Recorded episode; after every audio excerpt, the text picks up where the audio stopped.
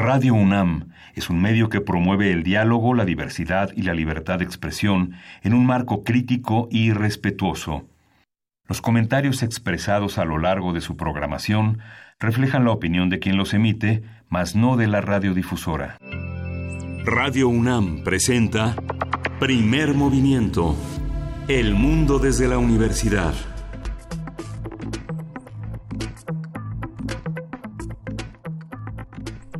Buenos días, hoy es lunes 11 de marzo y son las 7.07 de la mañana aquí en la Ciudad de México.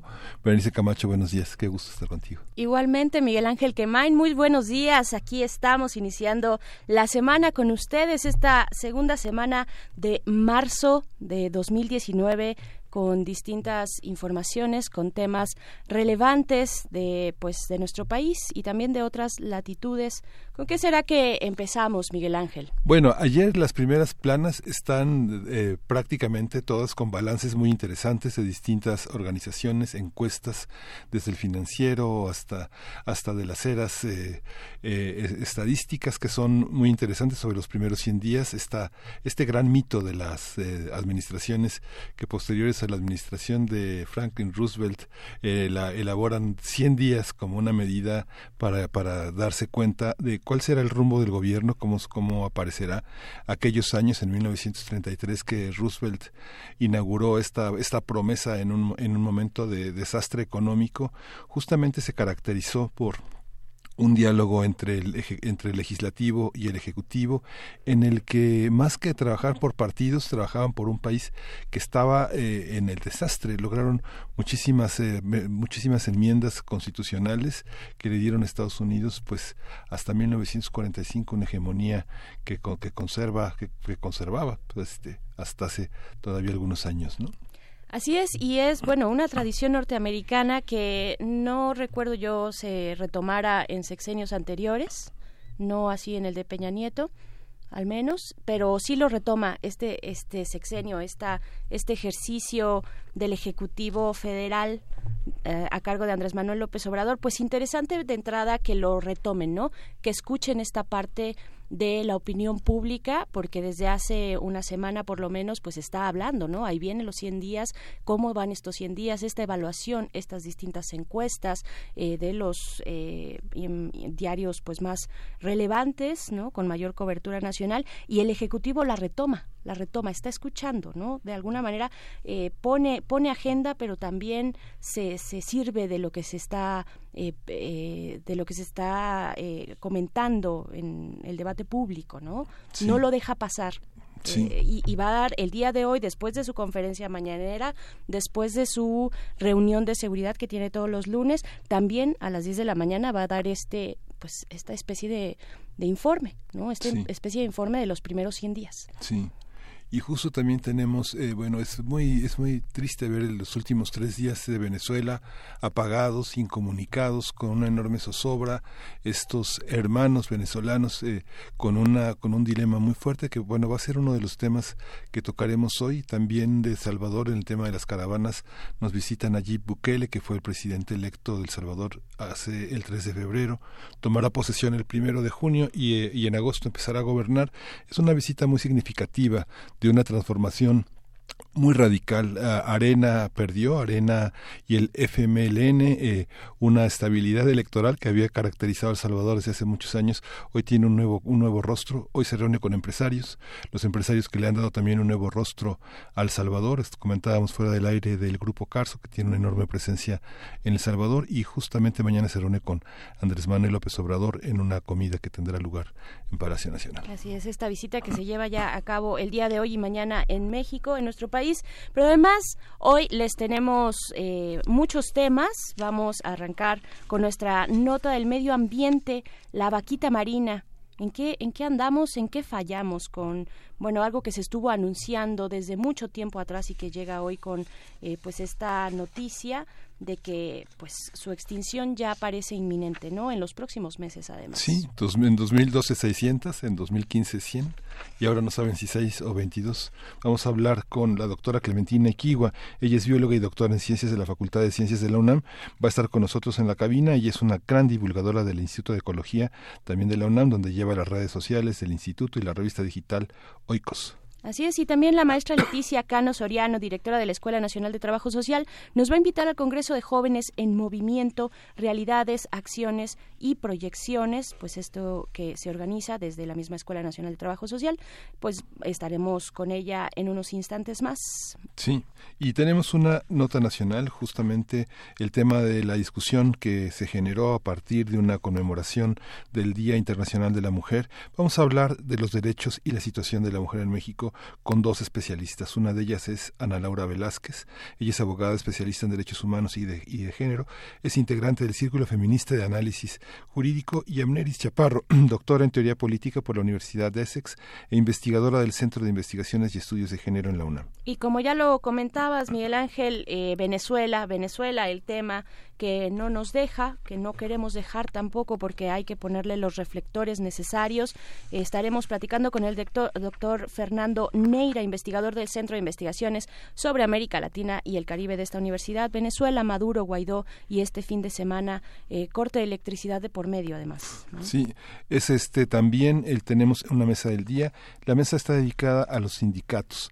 Vamos a analizar quiénes están dentro, quiénes quedan fuera, cómo se organiza el mundo laboral mexicano a partir de esta cuarta transformación. Vamos a conversarlo con el doctor José Alfonso Bouzas Ortiz. Él es investigador titular de tiempo completo del Instituto de Investigaciones Económicas de la UNAM y profesor de la Facultad eh, de, de, Derecho, miembro del Sistema Nacional de Investigadores y bueno, es un especialista, ustedes lo conocen, de estudios del trabajo. Bien, pues de esta manera les damos la, bienvenida a ustedes que nos sintonizan a través del 96.1 de FM y también a nuestros amigos radioescuchas en la Radio Universidad de Chihuahua que nos sintonizan a través del 105.3, del 106.9 y del 105.7. Muchas gracias por estar aquí. Eh, pues vamos, arrancamos de aquí hasta las 10 de la mañana con primer movimiento. Sí, eh, vamos a tener, vamos a escuchar de Booker Little Milestones.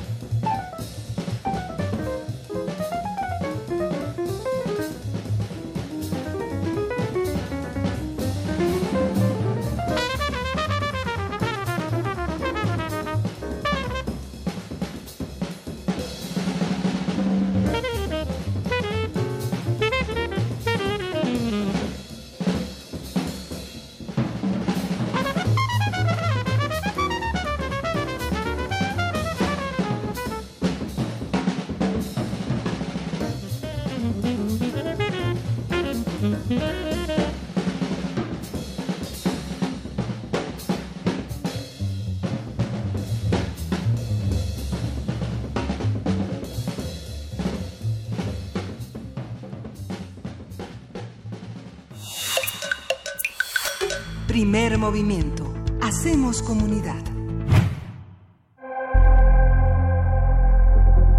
Lunes de Ciencia. La vaquita marina es el único cetáceo endémico de México. Habita en el Alto Golfo de California, también conocido como Mar de Cortés, y se encuentra en peligro de extinción. En 1997 se calculaba que existían 567 vaquitas marinas, pero hoy su número oscila entre 6 y 22 ejemplares. Su rápida disminución se debe principalmente a que la vaquita marina queda atrapada en las redes utilizadas para la pesca ilegal de la totoaba, una especie marina que tiene mucha demanda, un alto precio en el mercado asiático y que también se encuentra en peligro de extinción.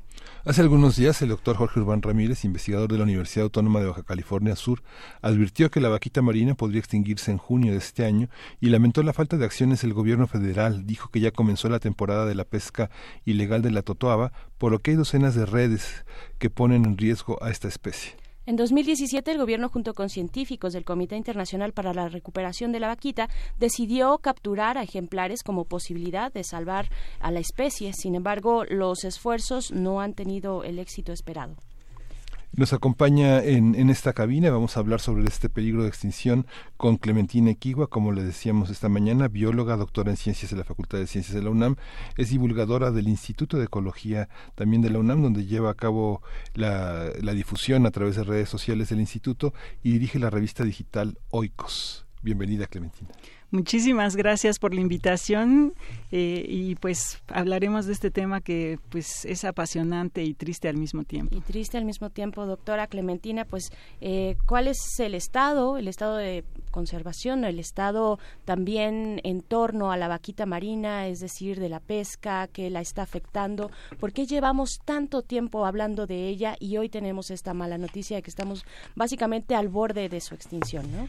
Pues eh, sí, seguimos al, al borde de, de, con esta historia triste. Bueno, porque ahorita precisamente acaba de empezar más o menos, o estamos en, en a pleno de la pesca de la totuaba, la pesca ilegal de la totuaba y eh, pues no han cambiado las artes de pesca que se están usando para este animal y para otros bichos que, que se usan en la zona. Para pescar a la totuaba lo que se usa más eficientemente son estas mallas de, que se ponen atravesadas por muchísimos metros en, el mar, las dejan ahí, uh, no se ven y eh, los animales quedan atrapados. Pero no solamente quedan atrapadas las totuabas, quedan atrapadas ballenas, quedan atrapadas las vaquitas marinas, quedan atrapadas muchísimas cosas que se mueren ahí y se hace una desgracia. Entonces, la vaquita es ahorita pues nuestra bandera, pero lo que está sucediendo ahí es todo un ecocidio. Nosotros estamos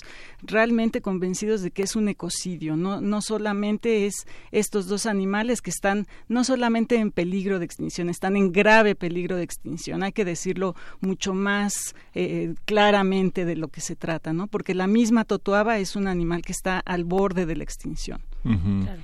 Cuando se habla de la queja eh, de que el gobierno federal no hace nada es justamente como usted dice, doctora, que finalmente hay desde grupos eh, étnicos muy importantes como Cucapá, que, que es todo un municipio en Río Colorado, en San Luis Río Colorado, que también eh, tiene entre esta parte, entre Sinaloa y Baja Sonora y Baja California, toda una comunidad de pescadores paralizada, eh, controlada eh, en una pobreza enorme, donde no se pueden dedicar hace casi dos años a lo que ellos saben hacer, que es pescar.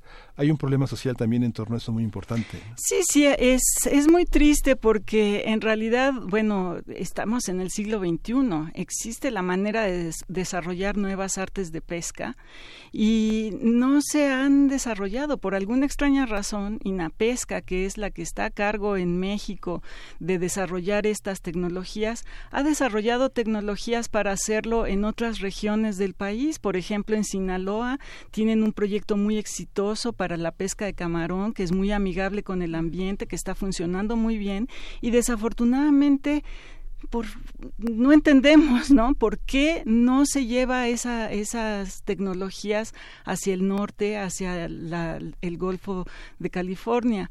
Y hay manera de hacerlo, podría trabajarse, pero pues hay como este impasse. Eh, a, veces se dice por ahí en, en, la región que pues ojalá ya se muera la, la vaquita y se extinga para que podamos seguir pescando, pero nadie piensa que en realidad lo que está sucediendo es, es mucho más grave que la, que la vaquita, ¿no? Es muchísimas cosas más, como les digo, hay ballenas, hay este otras otros peces que están teniendo problemas, este eh, lobos marinos, o sea, cuando va uno a esa región, eh, está uno atestiguando una situación muy, muy grave desde el punto de vista ambiental, pero también desde el punto de vista social, como dice, ¿no? Porque la gente está desesperada, que tiene que sacar lo que sea, pero realmente no están recibiendo tampoco los pescadores todo el dinero que deberían de estar recibiendo por la pesca de la totuaba. Los que están realmente sacando beneficio del precio alto de la totuaba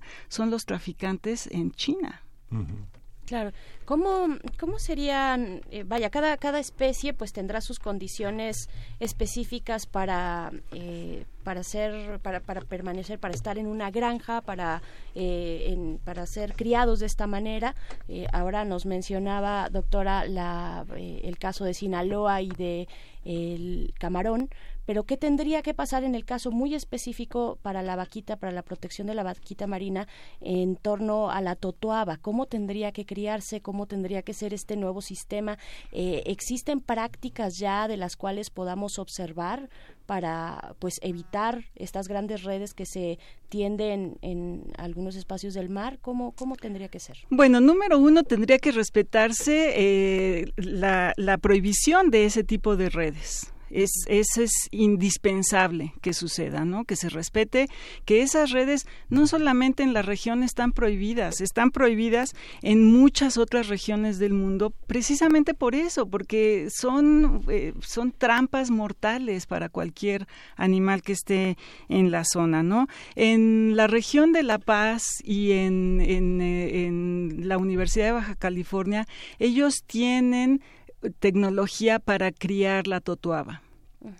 Ya se está criando y eh, pues se está esperando a que llegue a que sea del tamaño adecuado, que más o menos son unos siete años en, en que pueda ser, digamos, comercial o que pueda ser útil para, para consumo. Desafortunadamente, también ¿no? los que consideran que, que tiene propiedades afrodisíacas o eh, propiedades eh, particularmente importantes, pues lo que, lo, lo, que prefieren es la pesca silvestre. ¿no? Entonces, bueno, eso se tendría que trabajar de alguna manera, pero eh, hay, hay esa posibilidad con esta especie que digo es absolutamente eh, ilegal pescarla también, que es la totuaba, que es una especie en grave peligro de extinción.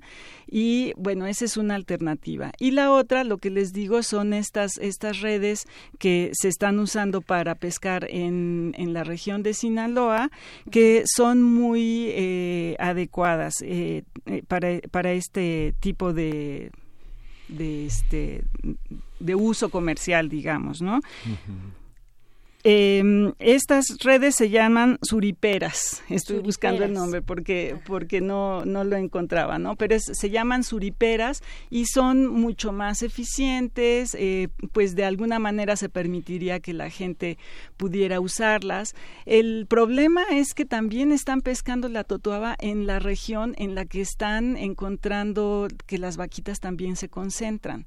El año pasado, aunque la, la historia que, que empezó esta entrevista, es triste que tenemos pues esta estimación de veintitantas eh, eh, vaquitas.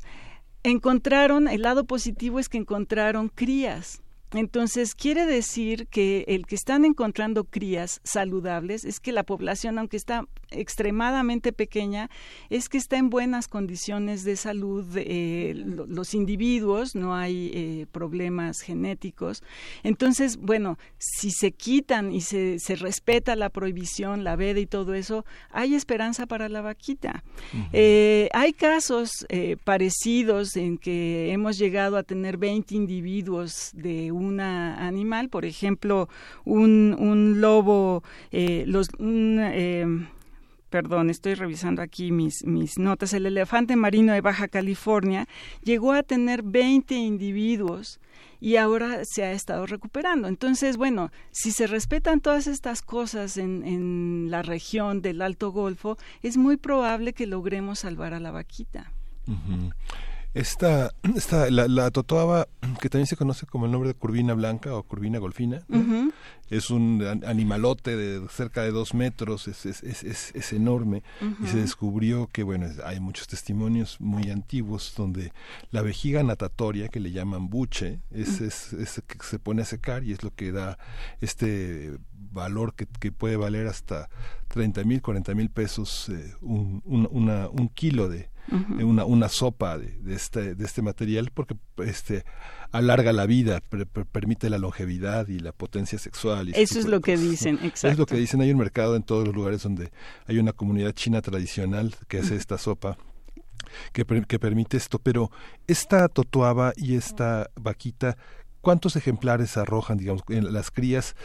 ¿Qué caracteriza a esta población? Son animales muy grandes, son muy vistosos, a, a, lo lejos parecen delfines, eh, digamos cuando uno tiene, ignora todo lo que pasa frente a estas costas y los ve de lejos son muy impresionantes su trayecto, su, sombra. Pues, pues sí, bueno, eh, una aclaración. Hay, eh, la totuaba es más bien, creo que le, dicen también como corvina amarilla. No es lo mismo que la corvina. La corvina sí se pesca, eh, se puede pescar de manera legal, pero la totuaba no. La totuaba, para que llegue a este tamaño, como les decía, pasan unos siete años para, para que llegue a ese tamaño. El, el la vaquita es un animal pues como de metro y medio. Es un animal chiquito, es muy eh, escurridizo, digamos, es un animal muy tímido más bien, no, no le gusta, no es muy visible, incluso no tiene estos hábitos de los delfines, ¿no? Que, por ejemplo, estamos muy acostumbrados a ver que brincan eh, y que son muy llamativos en, en sus despliegues, digamos, ¿no? Pero eh, las vaquitas no, las vaquitas son... Es difícil de verlas, ¿no? Por eso incluso algunos pescadores dicen, no es cierto, no existe la vaquita, porque nunca la han visto en su vida. Entonces, ese es, esa es la razón es un animal, eh, pues, pues más bien como una marsopa, es este un poquito más achatadito, eh, digo, se, se, dice que es como un delfín, pero realmente no, no es un delfín. En el artículo de, de cómo ves que escribí hace un año, ahí digo algunas de las características. Sí, vamos a darles esa referencia. Se encuentra de manera digital, ¿verdad? Eh, este artículo de cómo ves, creo que no se encuentra de manera digital, desafortunadamente. Hemos estado intentando con, con la dirección de con la editora de cómo ves de ponerlo en línea, pero estamos todavía tratando de, hacerlo. Bueno, pues aquí tenemos unos ejemplares, la vaquita marina, el declive de un pequeño gigante por la doctora Clementina Equigua. Eh, doctora, ¿cuál, es la escala de la, escala para clasificar el peligro en el que se encuentran las especies? Eh, porque hay distintos niveles, ¿no? Sí, eh, bueno, pues eh, hay muchas razones por las que una especie puede declararse en peligro de extinción. Eh, muchas veces lo que se considera es, bueno, el tamaño de la población, eh, qué tan eh, ampliamente distribuida está. Entonces, por ejemplo, bueno, los ratones, indudablemente, las ratas que con las que convivimos no están en peligro de extinción porque son de amplia distribución, se reproducen fácilmente y esa escala se va moviendo en, en condiciones de, de, mayor riesgo, digamos, conforme las poblaciones son más raras, eh, los individuos les cuesta trabajo reproducirse, digamos, la, la tasa de reproducción es, es eh, poca y eh, la distribución es muy acotada o muy chiquita, ¿no? Entonces, en el caso de la vaquita, por ejemplo, y de la misma totoaba, pues su distribución es muy pequeña, ¿no? La totoaba se distribuye, pues, básicamente en, en todo el Golfo de California, digamos, en la parte pues de la mitad hacia arriba, pero la vaquita es todavía más, más pequeña su área de distribución, ¿no? Es básicamente en la región que está pues pegada hacia, hacia los Estados Unidos, ¿no? Es, es muy, muy chiquita.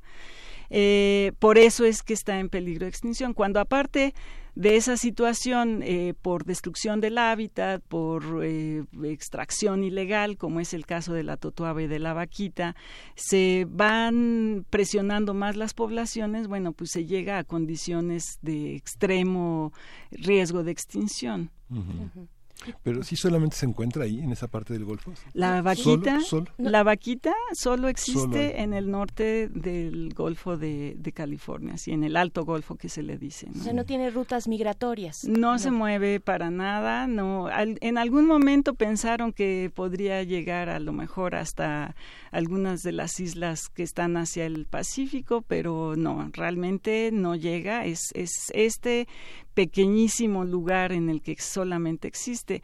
Eh, aparentemente en algún momento de la historia de la especie eh, pues había conexión entre el norte y el sur del, del, continente y con el surgimiento de la península de Baja California pues quedó atrapada digamos esa población ahí y vivió por muchos años muy bien hasta que pues empezó a tener éxito la totuaba. Claro, ¿cuáles son estos esfuerzos de conservación? Ya nos comentaba, doctora, en al inicio un poco de lo que se está haciendo eh, o de lo que no se está haciendo también, ¿no? ¿Por qué? ¿Por qué se ha abandonado de esta manera a pesar de tantas advertencias, a pesar de que llevamos mucho tiempo hablando de esta posible extinción o, eh, pues sí, de esta especie? Ahora parecería inminente, ¿no? La extinción son muy pocos los eh, ejemplares que quedan, pero ¿qué, ¿qué, se está haciendo en términos de políticas públicas en la región? ¿Cómo se vive esta, pues esta noticia terrible ahí, en ese, en ese espacio norte del Golfo, eh, de, este Golfo de California, ¿no? Ay, pues este, ahorita sí, sí, es, es eh, realmente pues eso es lo triste, ¿no? Porque en realidad existen las políticas públicas, están dictadas, digamos, la restricción de no pesca en la zona y eh, desafortunadamente en los últimos meses pues las cosas han, han ido de mal en peor digamos no porque pues pareciera que, que los traficantes aprovechan estas eh, e, e, estos cambios de gobierno para, para extender su maldad, digamos, ¿no? Entonces, bueno, pues a pesar de que están, por ejemplo, eh, barcos como el Sea Shepherd, que tiene apoyo de la Marina y, de, y del ejército mexicano, pues los han agredido los pescadores ilegales de la zona, han agredido a pescadores legales en la misma zona, ¿no? Porque hay gente de bien en, en la misma zona, no todos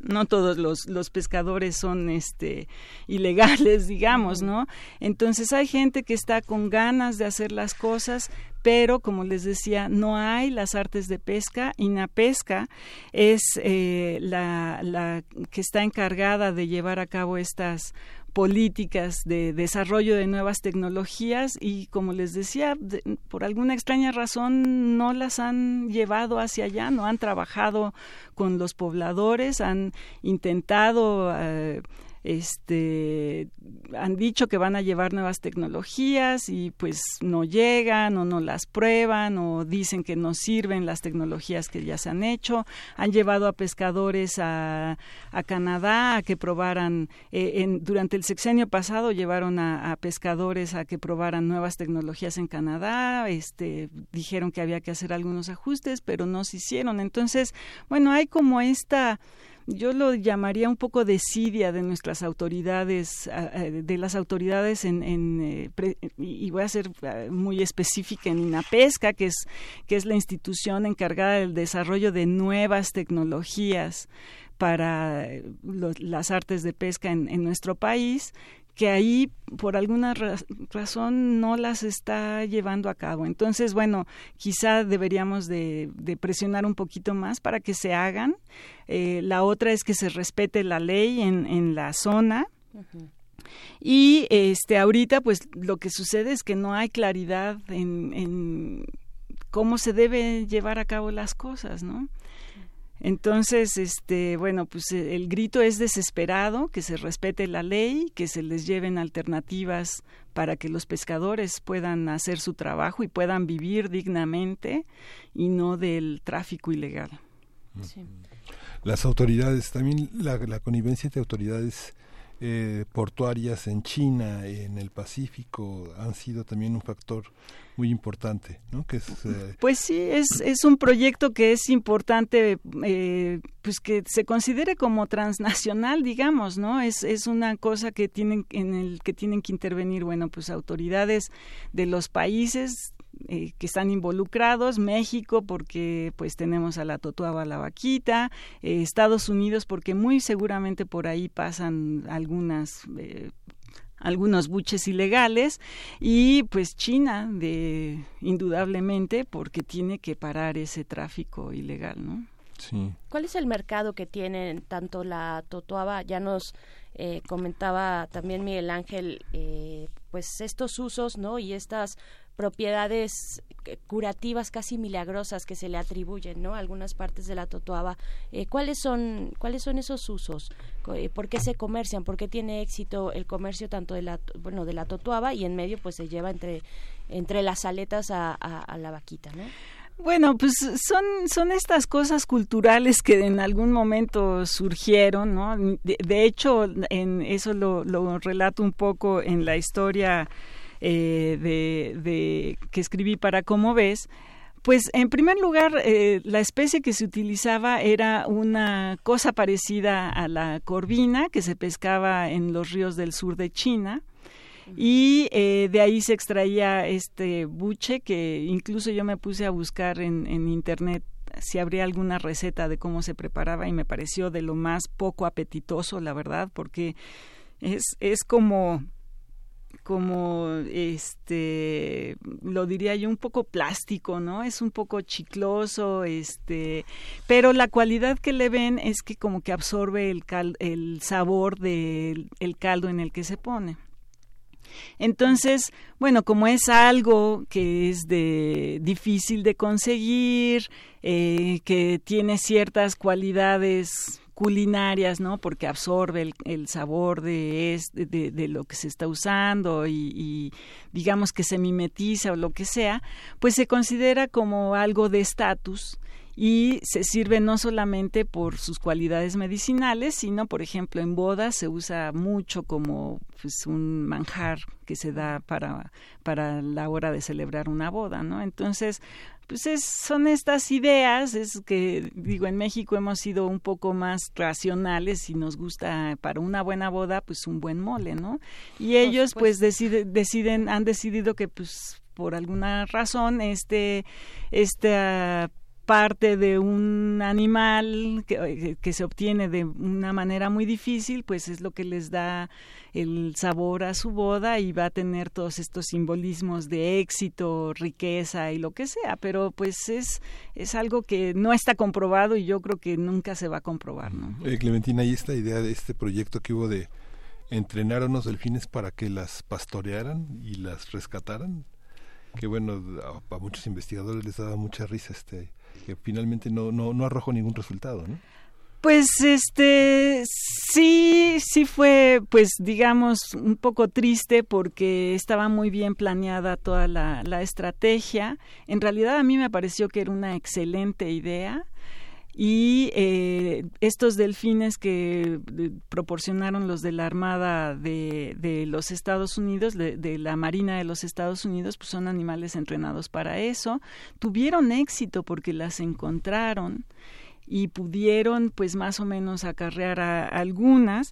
Eh, primero pudieron atraparon a una, eh, se dieron cuenta que era una jovencita, entonces dijeron, no, pues no nos la podemos llevar porque aparentemente era una jovencita que todavía dependía de su mamá, entonces la regresaron, después atraparon a otra y, como les decía, son animales muy tímidos, eh, pues empezó a estresar mucho, estuvieron los médicos tratando de de eh, apoyarla, ¿no? Empezó a tener un, este, eh, se le empezó a acelerar el corazón y todo esto, entonces eh, dijeron, no, pues hay que regresarla y cuando la regresaron, pues el animal no se recuperó y se murió, ¿no? Entonces, sí tenían las condiciones, y eh, pues a mí me parecía, les digo, una muy buena idea, era un esfuerzo internacional, no era un esfuerzo solo de México, estaba bien planeado, pero es una especie de la que no se sabe mucho.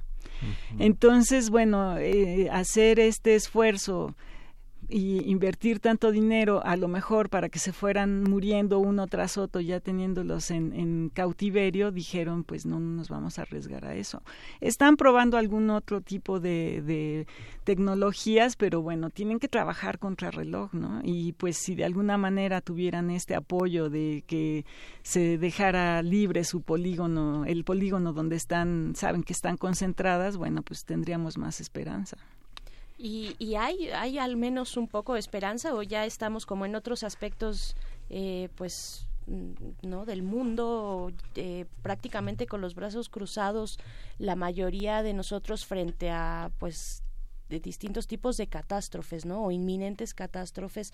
¿Hay, hay algo que se está haciendo, tal vez ante esta noticia muy reciente de que probablemente para, para junio, eso es lo que dicen, ¿no? Que de seguir así esa inercia. Bueno, primero que nada, esa es una, una noticia falsa que hay. ¿De dónde vino esta fecha fatídica de que en junio se extinguiría la vaquita marina?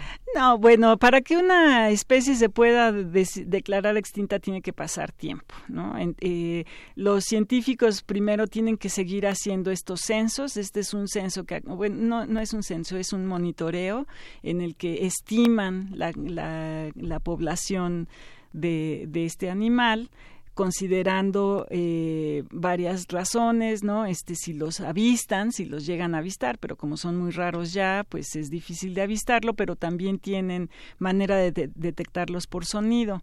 Entonces, eh, esto lo tienen que seguir haciendo. Eh, han visto, por ejemplo, aquí en, en el en Xochimilco también se está haciendo las estimaciones de población de los ajolotes y a veces nos dicen, no, es que ya se extinguió el ajolote. No, es que no. Lo que tienen que hacer es durante varios años estar haciendo estos censos, estas estimaciones, estos monitoreos y estar viendo si hay por ahí algunos, si hay dos, si hay tres, ¿no? Este, y estarlo haciendo constantemente hasta que pasan muchos años y eh, pues ya no los vuelves a encontrar. Hay un caso, por ejemplo, con un murciélago en el norte de México que ya se había declarado extinto y eh, pues dijeron científicos del Instituto de Ecología, a ver, vamos a ir a buscar en el ecosistema que sabemos que vivía, en las condiciones en las que vivía, en el eh, lugar donde se, se, refugia este bicho, fueron, eh, lo buscaron con calma y lo encontraron, lo cual pues obviamente los tenía felices porque se había declarado extinto por unos 20 o 30 años, no sé, ¿no? Entonces, bueno, esos casos se pueden dar y ha habido varios y si los buscamos, incluso ahora ya salen en las noticias estos casos, salió otro caso de un ratón o no me acuerdo si era una serpiente, un ratón, algo en una de las islas de, de del Pacífico y también no este encontraron otra vez esa especie. Entonces bueno es es cuestión de estar haciendo el estudio constantemente. La buena noticia por ejemplo en el caso de la vaquita es que encontraron que se están reproduciendo mejor no las pocas que hay se reproducen más rápidamente digamos en lugar de cada dos años eh, cada año están teniendo crías. Entonces esa fue una muy buena noticia que, que encontraron el año pasado. Y este bueno eh, tiene que pasar ese tiempo, ¿no? Como les digo, eh, la Unión Internacional para la Conservación de la Naturaleza más o menos dice que deben pasar pues unos 50 años, ¿no? Pues, pues sí, qué tema. ¿Qué otras especies, eh, doctora Clementina Equigua, tenemos que estar observando y que se encuentran en esta situación? Hijo, bueno, pues... Aquí en México. En, en México, pues yo no quisiera hablar de especies, ¿no? Yo quisiera hablar de ecosistemas. en realidad, eh, acabo de estar en una reunión en, eh, en la que presentaron un nuevo plan para alimentación en el que hablaban que era muy importante de la conservación de los ecosistemas. Y lo que pasa es que tenemos, está eh, extendiéndose, seguimos aumentando nuestra población, no realmente la estamos controlando, tenemos que controlar el crecimiento poblacional del ser humano y de, dejar de estar poniendo una presión constante contra los ecosistemas y contra todo, porque cambiamos los ecosistemas para extender nuestras áreas de cultivo, para extender nuestras ciudades y no estamos realmente protegiendo a los ecosistemas y a todo lo que hay ahí de animales, pero, pero pues el, el, el hecho es pues mucho más a lo grande, ¿no? Eh, es, es mucho más amplio. Entonces, pues yo más bien diría que tenemos que, que, pelear por buscar que las cosas sean producidas de manera sustentable, como les decía, en el caso de, del camarón, eh, pues buscar las pesquerías que sean sustentables, ¿no? Hay eh, en la región de Sinaloa pues ya están, entonces buscar de dónde estamos consumiendo, asegurarnos que lo que consumimos sea producido de una manera racional y sustentable y eh, buscar pues tampoco este movernos constantemente a, contribuir a la expansión de las ciudades. No sé hay hay muchas cosas que podríamos hacer. Pues todas estas cosas que estamos diciendo y que algunas personas dicen que sí que es bueno que no es bueno. Yo creo que sí es bueno racionar nuestro consumo de plástico porque al final estamos extendiendo nuestro impacto en mucho más allá que lo que dejamos en el bote de basura no entonces, pues son muchas cosas las que podemos hacer y a lo mejor podríamos hacer una lista y ponerla en, en sus redes sociales y en nuestras redes en el Instituto ah, de, Ecología, ¿no? Por, lo menos, por lo pronto, tenemos un número que dirige sostenibilidad desde la universidad, las ciencias de la sostenibilidad que están en el inicio de OICOS, el espacio que también tiene una, una, un correlato impreso, que es una revista que es el Instituto de Ecología de la UNAM que tú diriges. Sí, sí, bueno, la dirigimos el doctor Luis Eguiarti y yo, básicamente, eh, de ahí del instituto, y efectivamente este último número es un esfuerzo en el que nos ayudaron unas jóvenes y, eh, académicas de ahí del Instituto de Ecología que estaban muy interesadas en hacer este número sobre ciencias de la sostenibilidad. Lo lindo, eh, particularmente de este número, es que los autores en su mayoría son jóvenes investigadores que están estudiando el doctorado. Entonces, bueno, esa es, es una cosa que nos debe alentar para mí, ¿no? Que tenemos a esta juventud pujante que nos está ayudando a, a resolver estos problemas y los que ya estamos más para allá que para acá, como dicen, pues tenemos que echarles la mano y ayudar a que las cosas prosperen como todos deseamos que prosperen para bien. Sí, pues muchísimas gracias, doctora Clementina Kiwa, bióloga y doctora en ciencias de la Facultad de Ciencias de la UNAM. Eh, nos, nos vamos con música, vamos a escuchar Underworld Jumbo.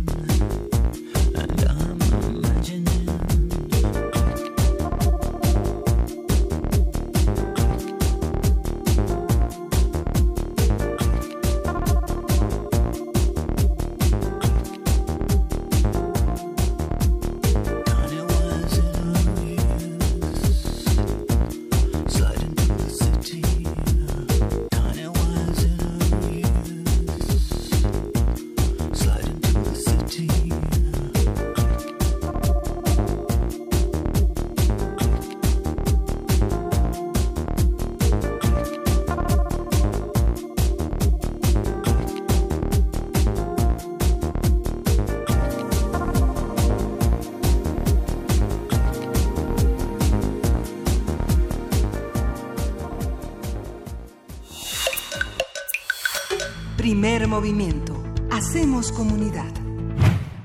Estamos de vuelta aquí en Primer Movimiento. Tenemos dos ejemplares de esta revista que dirige eh, la doctora Clementina, eh, que acabamos de tener esta conversación con ella, Clementina Equigua y Luis Enrique Eguiarte. Oico se llama, dedicado este número al año de las aves, que fue el año pasado. Este es el número, el número 21 de esta revista que edita el Instituto de Ecología. Se van por teléfono quienes nos llamen, las dos primeras personas que llamen al 55 36 43 39 se llevan su ejemplar. Y pues vamos con lo siguiente porque ya está en la línea eh, de Radio UNAM la maestra Leticia Cano Soriano, quien es directora de la Escuela Nacional de Trabajo Social. Bienvenida, maestra Leticia, buen día. Muchísimas gracias, muy buen día, Berenice, y saludos a todas y todos los escuchas. Gracias, Miguel Ángel. Gracias. Gracias, eh, maestra. Pues para hablar de este congreso que de verdad se antoja muchísimo, jóvenes en movimiento, realidades, acciones y proyecciones. ¿De qué se trata? ¿Cuándo lo vamos a poder disfrutar? Díganos, por favor. Sí, muchas gracias. Bueno, este congreso eh, que convoca la Escuela Nacional de Trabajo Social se realiza conjuntamente con los seminarios de nuestra Universidad Nacional, el Seminario Universitario Interdisciplinario sobre Violencia Escolar, el de Investigación en Juventud y el seminario sobre desplazamiento interno, migración, exilio y repatriación. Es decir, vamos de la mano para llevar a cabo este importante evento que efectivamente, como han mencionado, se refiere a jóvenes en movimiento, realidades, acciones y proyecciones. El propósito que hemos y nos hemos planteado es abrir un espacio de reflexión, de intercambio, de análisis, para pues realmente revisar qué desafíos, además de los que por supuesto ya conocemos, eh, qué desafíos tenemos frente a diversas realidades sociales para las y los jóvenes en nuestro país, trazar nuevos paradigmas que puedan incidir en mejores convivencias, cohesión social y sobre todo tener entornos libres de violencias. Este Congreso eh, lo llevaremos a cabo los días 13, 14 y 15 de marzo a partir de las 9 de la mañana y hasta las 7.30 de la noche en, el, en la Escuela del Palacio de Medicina. así es que está en la calle de Brasil número 33, Exacto. esquina Venezuela, en la, en la plaza de Santo Domingo que todos conocemos.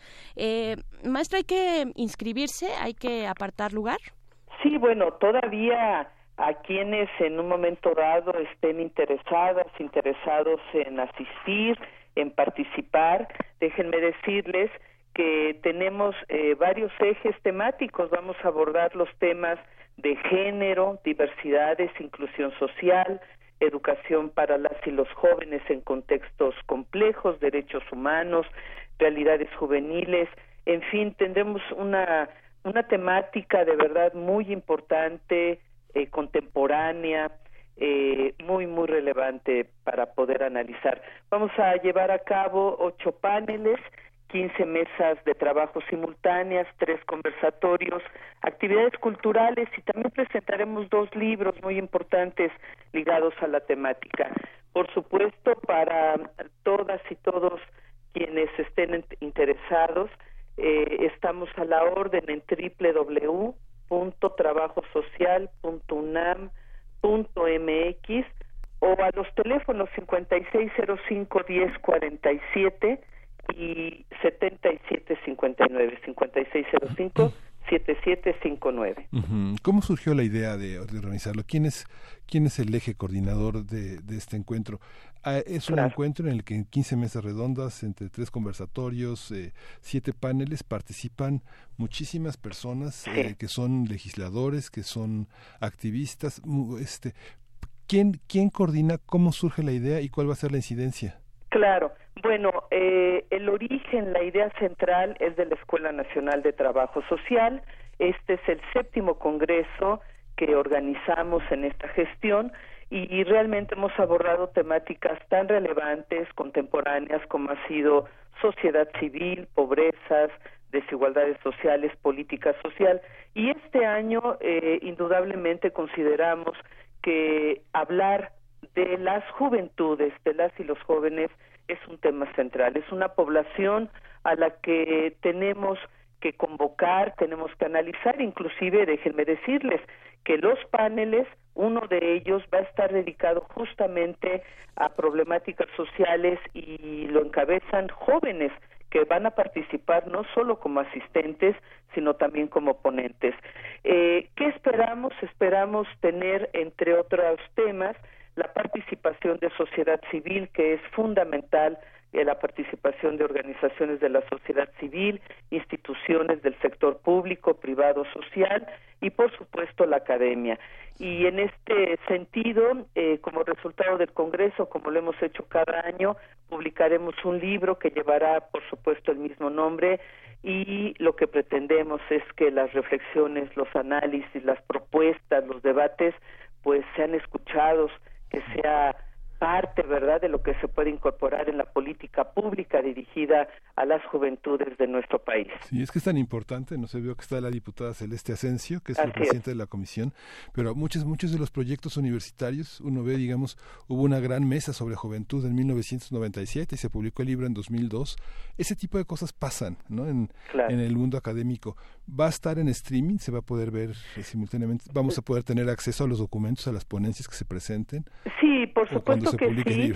Eh, yo le pediría a todas y todos los interesados que se comuniquen con nosotros, que estamos, por supuesto, a la orden en la página web, en redes sociales, en los teléfonos que acabo de mencionar, y, y los paneles, fundamentalmente los paneles, se transmitirán eh, a través de streaming o vía enlace videoconferencia. Pero sí procuraremos que así sea porque indudablemente los temas que vamos a abordar, por supuesto, los abarcaremos, ¿verdad? Los conversaremos eh, a lo largo y ancho de contextos tan importantes como lo es nuestro país, pero también indudablemente es un tema que en el que participan panelistas, especialistas de México, pero también de España, Colombia, Estados Unidos y será eh, seguramente de interés para, para otros países. Sin duda, pues ahí está la invitación, jóvenes en movimiento, realidades, acciones y proyecciones. Eh, los teléfonos nada más los repetimos eh, rápidamente, es el 5605-1047 y el 5605-7059, igualmente www www.trabajosocial.unam.mx. Maestra Leticia Cano, muchísimas gracias por compartirnos esta convocatoria. Muchas gracias, Berenice. Gracias, Miguel Ángel. Que tengan estupendo día. Igualmente, maestra. Y vamos a hacer nuestro corte. Ya son las 8 de la mañana. Regresamos aquí a Primer Movimiento. Síguenos en redes sociales. Encuéntranos en Facebook como Primer Movimiento y en Twitter como arroba PMovimiento. Hagamos comunidad.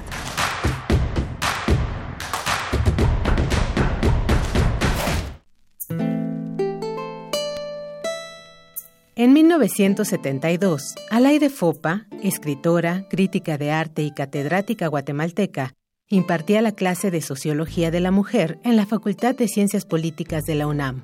Compartía los aportes de la escuela feminista, pero hacía falta llevar el análisis extramuros. Fue así que surgió Foro de la Mujer, el primer programa radiofónico que abordó las aristas de este movimiento transformador. No sirve mucho decir mujeres de todo el mundo unidos, porque los conflictos que afligen a las mujeres varían mucho según la clase y según el país al que pertenecen. Pese a la polémica y el descontento, Alaide Fopa habló sobre la despenalización del aborto, la anticoncepción, la violencia de género y los derechos de las trabajadoras sexuales. Foro de la Mujer se detuvo en 1980 cuando ella nos fue arrebatada por el régimen de Fernando Lucas en Guatemala. Pero en 1982 y hasta 1986 renació bajo la conducción de la periodista Elena Urrutia. El 3 de marzo pasado, el programa Memoria del Mundo de la UNESCO reconoció los 258 programas de Foro de la Mujer como Patrimonio Documental y Memoria Cultural de México. Esto con la misión de proteger y lograr su accesibilidad de forma permanente.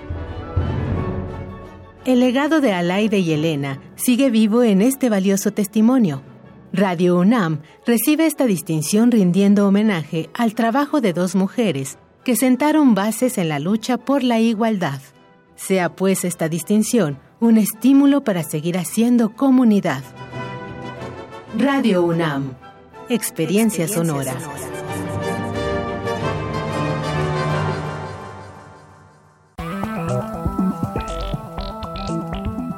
El PRD propuso bajar el impuesto a la gasolina para acabar con los gasolinazos. Morena, que es mayoría en el Congreso, votó no a nuestra propuesta. Seguiremos luchando para acabar con los gasolinazos. Sí es posible que el precio de la gasolina baje ya. Trabajemos juntos, no hay pretextos. Exige a los diputados de Morena que apoyen la propuesta del PRD y terminemos con los gasolinazos. PRD. ¿Ya conoces la Universidad Abierta y a Distancia de México? Claro, es una universidad a mi medida. Sí, yo voy a estudiar una licenciatura a mi propio ritmo y desde casa. Y yo, una ingeniería de calidad, con validez oficial y sin costo. Ya inició el registro en www.unadmexico.mx y concluye el 15 de marzo. ¿Ya te registraste?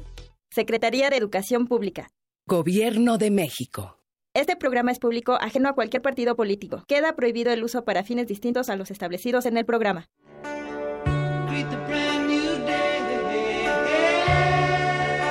En el marco del M68, a 50 años del movimiento estudiantil, el Museo Universitario del Chopo te invita a recorrer la memoria.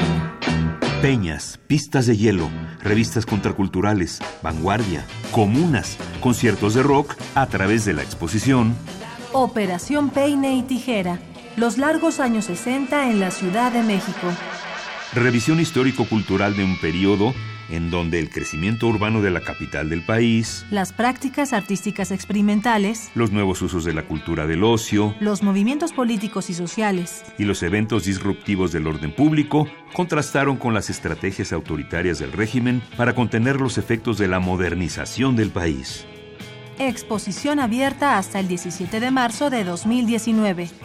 En el Museo Universitario del Chopo, el M68 se vive.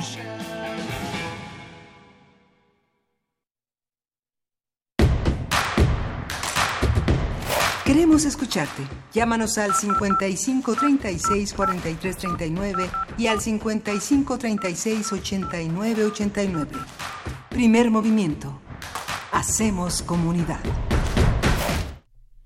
Estamos de vuelta aquí cuando son las 8 de la mañana con 4 minutos de este lunes 11 de marzo de 2019, arrancando así nuestra segunda hora en primer movimiento. Miguel Ángel Quemain, aquí seguimos. Y seguimos, no está Luis Iglesias con nosotros, está cuidando su voz porque estaba, amaneció eh, desde el fin de semana bastante delicada de sus cuerdas vocales, pero mañana seguramente estará con nosotros.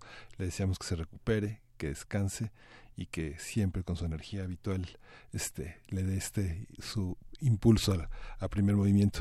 Continuamos con esta con este programa. Queremos anunciarles que eh, a partir del 18 de marzo vamos a tener eh, la, frecuencia, vamos a estar de 8 a 9 en la frecuencia de Radio Nicolaita, que también se escucha por internet. Justamente hace 45 años, el 23 de marzo, se fundó la radio Nicolaita en la universidad. Y hace 44 hace 45 entró en funcionamiento justamente al aire en 1975 es una de las radios más importantes en Michoacán es una radio muy influyente, nos sentimos muy orgullosos de, de, formar parte de este esfuerzo y estar con ellos de 8 a 9 de la mañana, vamos a estar en las frecuencias, vamos a estar en internet con ellos y bueno, parte de este proyecto de radio en vivo desde la Universidad Nicolaita. Claro, una universidad de larga, larga data, sus antecedentes que se ubicaron en Pátzcuaro, después se trasladaron, vaya, hasta llegar a lo que ahora es en la ciudad de Morelia, pero sus antecedentes datan de 1540, hay toda una tradición eh, pues importantísima de esta universidad y estaremos, como dices, Miguel Ángel Kemain, en su, transmitiendo desde sus frecuencias, desde el 1370 de AM, esta radio Nicolaita, eh, pues a partir del 18 de marzo, de 8 a 9 de la mañana, lo cual nos da muchísimo gusto. Ahora vamos a saludar no solo a nuestros radioescuchas eh, y amigos en Chihuahua, de la Universidad de Chihuahua, sino también de eh, esta universidad Nicolaita, la Universidad Michoacana de San Nicolás de Hidalgo. Y pues bueno, con esa buena noticia, vámonos a nuestra nota, a nuestra nota nacional. Primer movimiento. Hacemos comunidad. Nota Nacional. Durante la conmemoración del Día Internacional de la Mujer, el gobierno federal presentó un plan de acciones emergentes para garantizar la integridad, la seguridad y la vida de las mujeres y las niñas en México.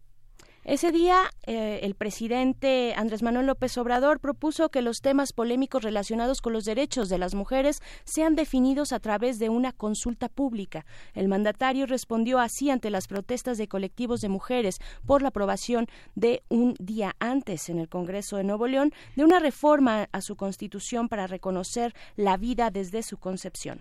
En su conferencia matutina, López Obrador dijo que no era momento de abrir ese debate y mencionó que su prioridad es el combate a la corrupción. La discusión sobre este tema enfrentó a senadoras de Morena. La legisladora Lili Telles dijo que la interrupción del embarazo es un asesinato y anunció que presentará una iniciativa para castigar el aborto. Por su parte, Olga Sánchez Cordero, secretaria de Gobernación, exhortó a los congresos locales a analizar con cuidado las reformas que penalicen la interrupción del embarazo, ya que es un tema que viola los derechos de la mujer y pidió al Congreso de la Unión a crear un código penal único para eliminar el aborto como delito. A partir del programa de Inmujeres, de la ley de en Nuevo León, de la iniciativa de ley de la senadora Lili Telles y de otros temas, vamos a hablar sobre la situación de las mujeres en México hoy, las discusiones que se están dando, los avances y retrocesos que se observan.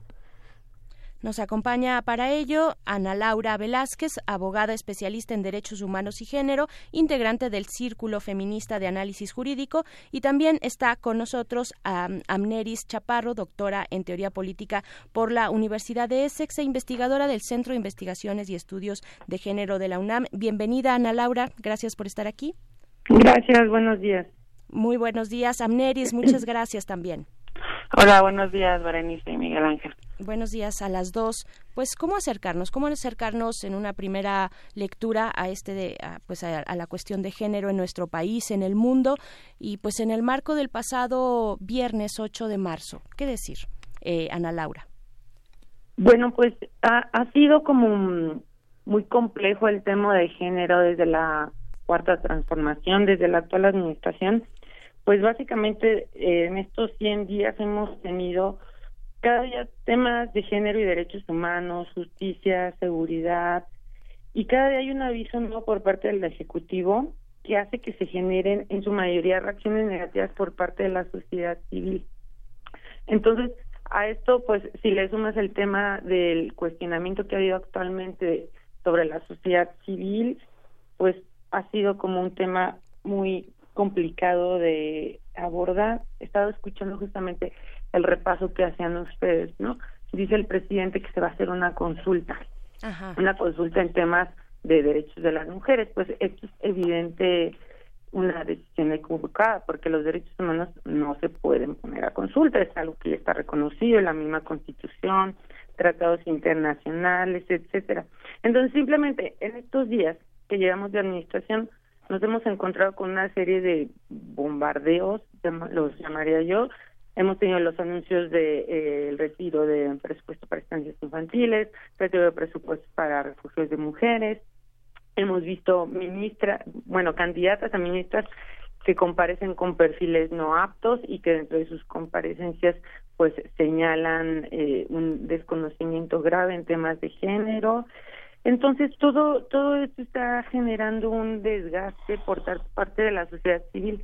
Cada día estamos sacando un comunicado nuevo, cada día estamos viendo cómo afrontar una nueva problemática y esto pues hasta cierto punto está generando también un cuestionamiento de cómo vamos a, enfrentar el tema durante todo el sexenio.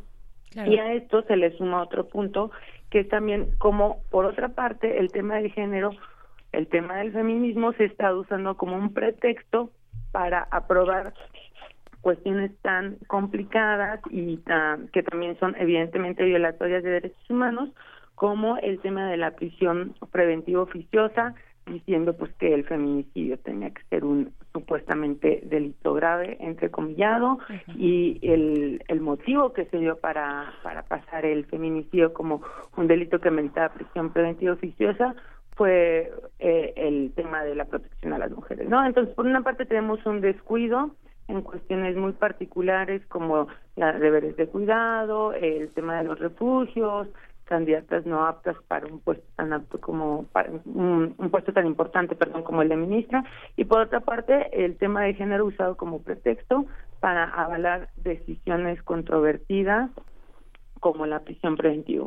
Entonces esto eh, pues es, es evidentemente cuestionable en muchos sentidos, pero también hay algunas cosas que yo veo positivas. Por ejemplo, pues se impulsó el tema de las trabajadoras del hogar, para que tengan una afiliación al IMSS. Esto también es un paso importantísimo que creo que se tiene que reconocer. También tenemos que hay mujeres abiertamente feministas en el gabinete y también en el legislativo por parte del, de, de Morena. Entonces, esto desde algún punto sí está haciendo que se visibilice no solo la problemática, sino que podría ser el contrapeso a estas decisiones a cierto punto negativas que se han venido tomando. Muy bien. Eh, doctora Amneris Chaparro, ¿qué decir en un primer comentario? Eh, coincido en muchas de las cosas que dicen a Laura. Por un lado, ha habido avances muy importantes que hace algunos años no nos habríamos imaginado. Eh, tener un gabinete igualitario, eh, tener un, congreso paritario, que no significa que sea un congreso feminista. Recordemos que identidad de género no es lo mismo que conciencia de género. Eh, creo que hay puntos en la agenda en donde hay una eh, postura más bien progresista, sin embargo eso convive con enormes contradicciones y paradojas a mí me parece importante que el gobierno no es muy claro en su postura eh, feminista, ¿no? Eh, hay, digamos, hay algunos destellos de ministras, ministros, eh, de personas en eh, personajes importantes de la política que se asumen abiertamente feministas sin embargo creo que como una política de estado el feminismo y las cuestiones que tienen que ver con género siguen siendo paliativos, siguen siendo cuestiones eh, que se consideran de segundo orden y eso nos da como un sabor interesante sobre lo que significa realmente para los gobiernos eh, eh, a nivel federal y estatal eh, los asuntos de las mujeres, no las cuestiones de las mujeres. Creo que seguimos arrastrando las políticas y las iniciativas eh, del ejecutivo ciertas ideas eh, eh, de modé sobre eh, los cuerpos de las mujeres. El caso del aborto me parece un caso paradigmático, en tanto que algunas de las posturas, las más conservadoras, pues nos muestran esta idea de que eh, los cuerpos de las mujeres siguen enteramente asociados con el ser madres, ¿no? Y el salirse de esa eh, de esa línea, de esa trama, eh, implica ciertas eh, ciertas cuestiones que tienen que ver con castigos. Entonces creo que en términos generales, uno de pronto hace un avance, da un paso adelante, pero a no tener una agenda claramente feminista, eh, donde la prioridad sea lo que sucede con las mujeres, eh, hace que retroceda tres pasos, ¿no? Hay una una cuestión mediática que hace aparecer también el, el, el, afiliarse a las causas de las mujeres, como bien menciona Ana Laura, como una cuestión un poco de espectáculo, cuando hay una serie de problemas que atraviesan transversalmente muchísimos de los programas de gobierno y que son, y, y que son eh, y que son prioridades y emergencias, como pasa con la situación de la violencia intrafamiliar, el tema de la, el, el tema del abuso sexual, el tema de las oportunidades para niñas y, y, y, el tema de la, el tema de la maternidad subrogada, de la maternidad asistida. Hay muchos problemas que está enfrentando el nuevo gobierno y que son problemas que en otros países han resuelto a través de, leyes, de protecciones estatales y de un reconocimiento de la participación de las organizaciones. ¿Cuáles consideran ustedes en esta idea de la transversalidad fuera de un ámbito de la teoría feminista, pensando en la teoría feminista como una herramienta que permite pensar también las cuestiones de género? ¿Cuáles son las prioridades que tendría que tener esta cuarta transformación para, para paliar, para abatir algunos de los problemas fundamentales que, que enfrentan las mujeres mexicanas? Mexicanas hoy? Bueno, yo, yo por ejemplo me puse a pensar. Ana Laura. ¿Qué, qué debería proponer un gobierno de izquierda desde el género? Cuando muchas, muchos ciudadanos dimos nuestro voto, me incluyo, a un partido de izquierda, pues tenemos ciertas expectativas. En particular, hablando de temas de género, mis expectativas serían que los temas que se estuvieran debatiendo actualmente no fuera eh, la prisión preventiva oficiosa para el feminicidio como una solución, porque eso no va a solucionar la problemática. Yo que esperaría que se estuvieran eh, debatiendo temas de aumentar permisos de paternidad y maternidad mucho más altos que los que actualmente tenemos en la ley de trabajo. Eso para ayudar a una división de las labores de cuidado, incluso a favor de, la, de los derechos de la niñez. También eh, estaríamos esperando que el tema de la interrupción legal del embarazo se estuviera discutiendo de una forma mucho más seria, más concreta, más aterrizada, por otra parte, también esperamos la perspectiva de género en, eh, en temas como la tema de justicia penal, medidas cautelares, en el tema de cómo se va a atender las problemáticas de las mujeres privadas de libertad y otros temas muy controvertidos como los que tú señalas, como la gestación subrogada, etcétera. Eso es lo que desde mi, mi perspectiva se debería de estar discutiendo en una agenda de izquierda real. Claro, Amneris. Yo creo, sí, dime. Sí, sí, este, ¿qué, ¿qué tienes que decir también al respecto? Yo creo que el proyecto de un gobierno de izquierda sí nos hace reflexionar, nos tienen que hacer reflexionar en colectivo sobre grandes temas que, si bien son teóricos, deben tener un aterrizaje en, lo concreto, que son que es la justicia y la igualdad. ¿Qué tipo de país queremos en este sentido? Entonces, añadiendo a lo que mencionaban a Laura, yo creo que hay una gran deuda por parte del gobierno de México sobre eh, justicia e igualdad y violencia. Creo que ese ha sido un tema que se ha dejado de lado eh, al darle prioridad quizá a otros asuntos que también son importantes, pero que de nuevo nos muestra que la precarización y la violencia que sufren los cuerpos de las mujeres sigue siendo un tema de segundo orden. Entonces, eh, me parece importante que mm, exista un diálogo y una reflexión en colectivo que venga desde la izquierda, pero que también incluya digamos otras voces eh, para darle un fin eh, y un cauce eh, muy específico en política pública para atender los fenómenos de violencia al interior de los hogares y fuera de estos. Creo que un país donde el feminicidio es moneda común es una deuda que sigue teniendo el gobierno y que al final del día va con va a una agenda mucho más amplia de qué significa tener realmente igualdad, igualdad de libertad para las mujeres de este país.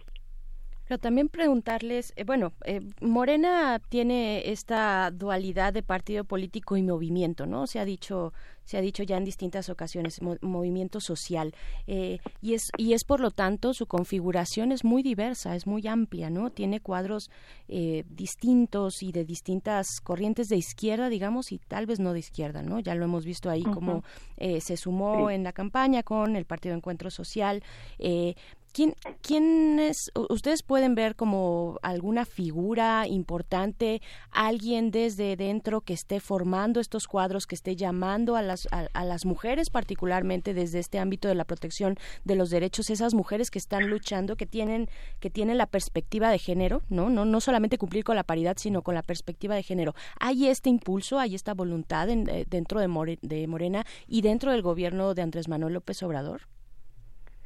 Eh, bueno, yo, yo veo una figura que sí ha sido importante, que por una parte es Olga Sánchez, desde el Ejecutivo, y en el Legislativo la, eh, desde Malu Sin embargo, el, el tema y la problemática que podría ocurrir en este en esta administración es que finalmente, y desde, desde mi perspectiva, que la última palabra siempre la va a tener el presidente López Obrador.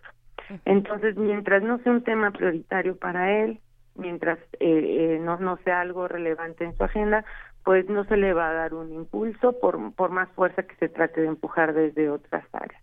Y esto creo que quedó muy claro cuando en la semana pasada se le hizo este cuestionamiento del aborto y él lo que dijo, su respuesta fue vamos a acabar con la corrupción. Cuando una cosa no tiene nada que ver con la otra, no está peleado el abordaje de un tema y del otro. Entonces, si bien creo que, hay, hay figuras representativas e importantes, me, me temo que desafortunadamente no sean lo suficientemente pues fuertes para impulsar esta agenda, al menos desde adentro. Claro, ajá. Lo que sí, eh, eh, sí, sí, adelante. adelante. Eh, yo diría igual Olga Sánchez Cordero es un es una figura muy importante. No sé cuál sea su poder de articulación al interior del partido y fuera de él para realmente tener una agenda feminista. También me parece importante la, aunque no es parte del gobierno como tal, eh, del gabinete, me parece importante la, el nombramiento de Nadine Gassman en mujeres. eh, sin embargo, dada esta dualidad en Morena, sobre ser un partido político y un movimiento social, creo que no existe una figura que pueda, digamos, aglutinar eh, una agenda feminista, porque también lo que tenemos ahí es que no hay una agenda feminista homogénea. O sea, dentro del feminismo hay incluso eh, distintas posturas, ¿no? Eh, quizá la, la, el, el, el, gran acierto del feminismo es que parece que todas estamos unidas eh, por la interrupción legal del embarazo. Es un tema que sí articula de una manera muy específica eh, a las feministas, pero en el caso de Morena, creo que lo que vemos ahí eh, es eh, una pluralidad de, eh, de, de, posiciones que no necesariamente representarían a la izquierda, sino que son parte de un partido político.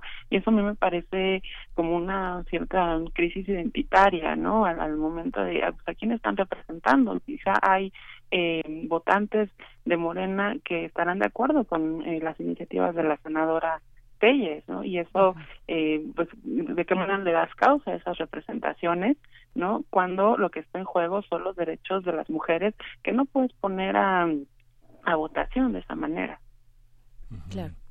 Sí, dijo, cuestiona, cuestiona este, uno de nuestros radioescuchas que eh, hay una visión parcial de que nunca señaló el presidente que se pondría en consulta el tema de la el, el tema del aborto digo lo vamos a lo vamos a verificar pero este ustedes que están muy informadas sobre este tema eh, ¿Cuándo lo puso a consulta? ¿Es, ¿Es, parte de una declaración de las conferencias mañaneras? ¿Fue una entrevista de banqueta? que eh, no, no, no tenemos en el registro esa, esa, esa declaración del presidente. ¿Ustedes tienen alguna referencia sobre esa, esa consulta que propone él? Ana Laura. ¿O sí, yo, yo, bueno, yo solo creo, y tampoco tengo como el dato concreto, creo que fue una respuesta que dio así a bote pronto en, en Puebla, ¿verdad? En medio de una entrevista. Ajá, así sí, es. Sí. Sí, bueno, lo vamos a checar. Lo que bueno. sí sabemos, perdón nada Sí, más, lo sí. que sí sabemos es lo que ya mencionaban ustedes, ¿no? Que el presidente y otros integrantes de Morena eh, dicen y, y que, que, este no es el momento, ¿no? Que no es el momento, que ahorita están abocados a otras cuestiones, sus tres banderas eh, de la de la campaña, que fue que, que, es corrupción, que es inseguridad y que es la el combate a la pobreza, ¿no? Digamos en en estas grandes banderas. Pero a ver, eh, ¿cómo cómo se cómo se articulan las luchas del el género con estos grandes problemas también que atraviesa México. ¿Cómo, cómo decirle al, al, señor presidente, bueno, pero es que las cuestiones de género también son parte de la violencia, eh, también son parte de, de, de también eh, la corrupción les afecta, nos afecta a las mujeres. ¿Qué, cómo, ¿Cómo hacer estos planteamientos y este entrecruzamiento? Eh, Ana Laura. Sí, bueno, creo que es un tema que se tiene que ver siempre de manera transversal. Uh -huh y un problema que ocurre en cuando el género se quiere ver como un hecho aislado. Entonces, si hay un Congreso de Justicia, hay una mesa de género. No se ve el género como un problema transversal de la justicia. Si tenemos eh, una una instancia para tener temas de seguridad, hay una dirección general de género y no se ve el género desde un abordaje integral. Y entonces es obvio que el tema de, de género, la violencia hacia las mujeres, está totalmente relacionada también con, con la delincuencia organizada, con la llamada guerra contra el narco.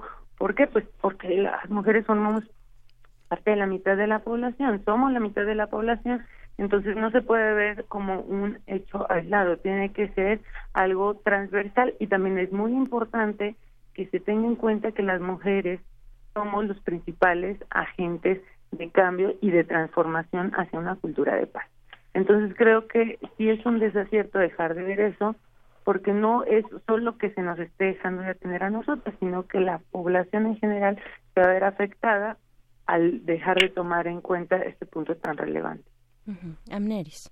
Efectivamente, no puede haber una cuarta transformación sin tomar en cuenta el papel de las mujeres y si las mujeres no tienen garantizada el derecho a la seguridad, si eh, levantar una denuncia se encuentra con muchas trabas, si existe impunidad eh, para resolver crímenes específicos contra las mujeres, no podemos hablar de un país eh, seguro, no podemos hablar de un país justo, de un, de un país igualitario. Pues me parece que es una, eh, no una ceguera, quizá una miopía por parte del, del Estado el, no considerar que las mujeres, en tanto ciudadanas, tenemos los mismos derechos y que estamos involucradas en, eh, en la política de este país. Eh, pensar que no es un tema prioritario sí me parece muy grave, me parece que es un desacierto por parte de, del gobierno y que también habría que llamar las cosas por, por su nombre. Creo que eh, de nuevo una, una nueva forma de, de reacción antifeminista, ¿no? Ante los avances eh, sustantivos de las mujeres tenemos en distintos campos eh, y que también se traducen a nivel legislativo, siempre hay una contraparte, siempre hay por ahí un, eh, una reacción que busca ese freno y creo que muchas de las eh, posturas eh, del Ejecutivo podrían leerse de esa manera, aunque no sea su intención. Claro, la, el, la, cuestión del feminismo y de la lucha de género es una discusión que está en todos lados, ¿no? Eh, está en todos los espacios y las esquinas de esta sociedad, en todas las mesas, en todos lados y nos y nos y nos atañe a todos y a todas y, y vaya no no solamente a las personas especializadas o a aquellos hombres tal vez que han eh, asumido cómo eh, aliarse a la causa de las mujeres, ¿no?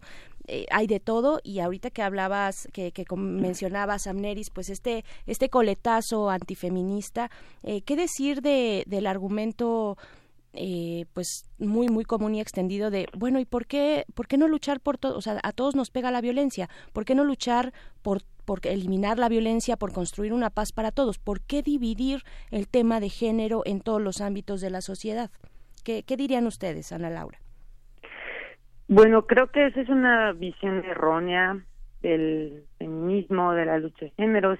Es una interpretación que, que considero errónea. ¿Por qué? Porque, pues básicamente, el feminismo tiene como premisa básica buscar la igualdad entre hombres y mujeres. No se está tratando de ganar privilegios, no se está tratando de exterminar a los hombres, ni mucho menos. Es una versión errada que creo que se ha dado mm, precisamente para descalificar a los movimientos feministas.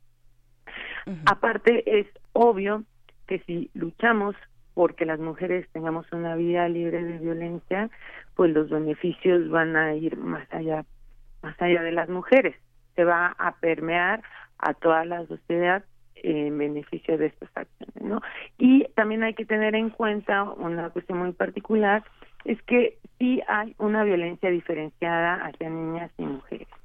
También a los hombres los matan, también a los hombres los desaparecen, eso nos, nos queda muy claro, pero el tema es que sí hay una violencia diferenciada desde las formas en que ocurren los, los delitos, eh, la hazaña con la que ocurren los delitos, eh, los, los frecuencias, las formas, las personas que son las que cometen este tipo de violencia, etcétera, sí es diferenciada y por lo tanto el abordaje y el trato se le tiene que dar desde una perspectiva diferenciada. Entonces yo no creo que sea un error, simplemente es que se le tiene que dar este abordaje particular. El, eh, a lo largo de la semana en primer movimiento abordamos un tema también que tiene que ver con la presencia de las mujeres eh, indígenas, las mujeres campesinas, el ámbito rural donde tienen condiciones muy precarias y muy desfavorecidas y que justamente este sistema patriarcal favorece favorece esta inequidad, esta desigualdad y esta desventaja. ¿Cómo ven ustedes este posicionamiento de distintas organizaciones campesinas en las que las mujeres liderean gran parte de las protestas para la defensa del bosque, la defensa del agua, la defensa del medio ambiente. ¿Cómo se inscribe la mujer campesina en estos programas, la mujer indígena?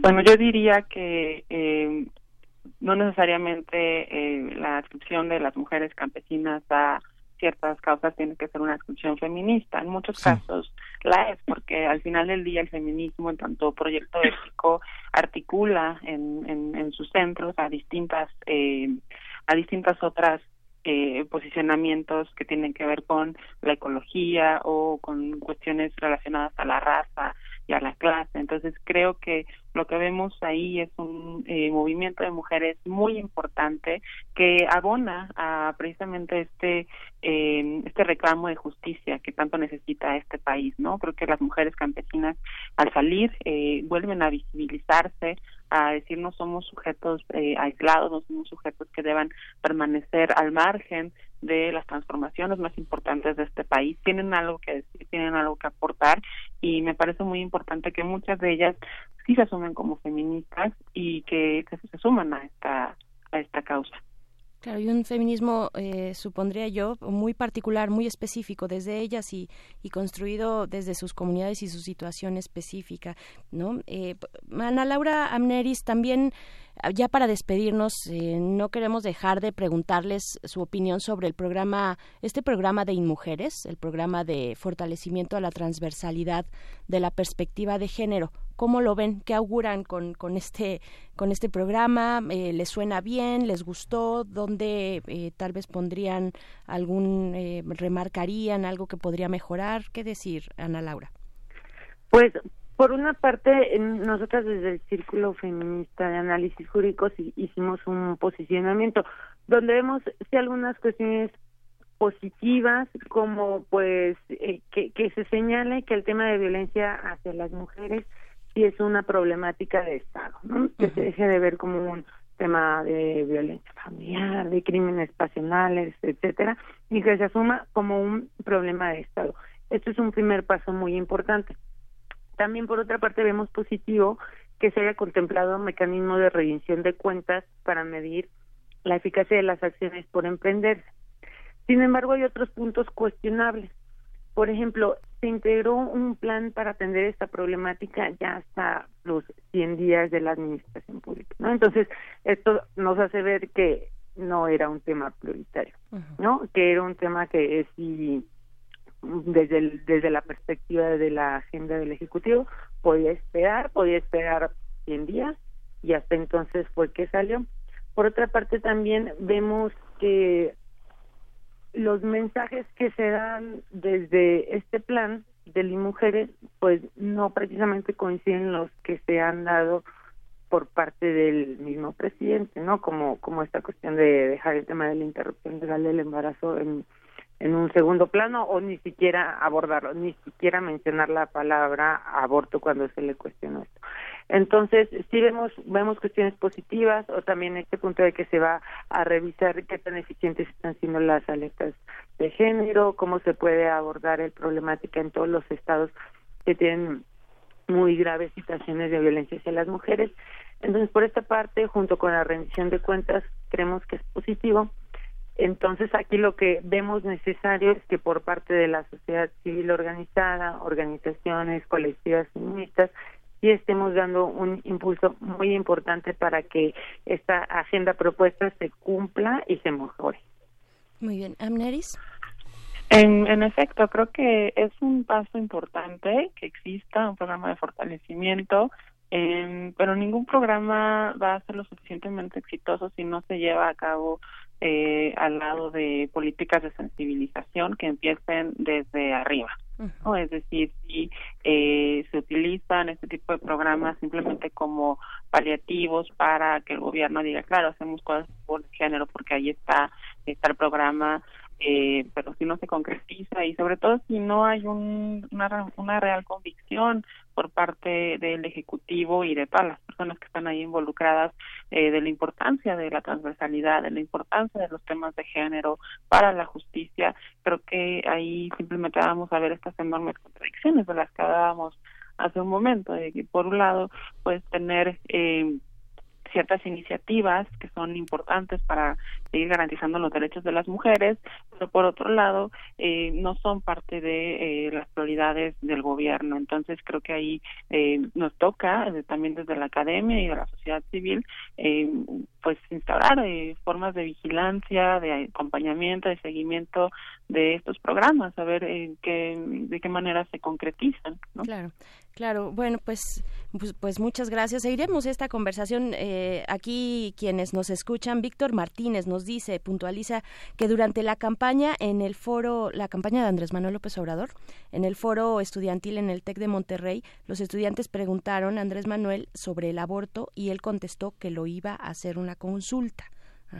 Entonces, bueno, ahí está uno de estos datos para seguir esta conversación y del tratamiento sobre los derechos de las mujeres que viene desde el Ejecutivo. Ana Laura Velázquez, integrante del Círculo Feminista de Análisis Jurídico, muchas gracias por conversar con nosotros.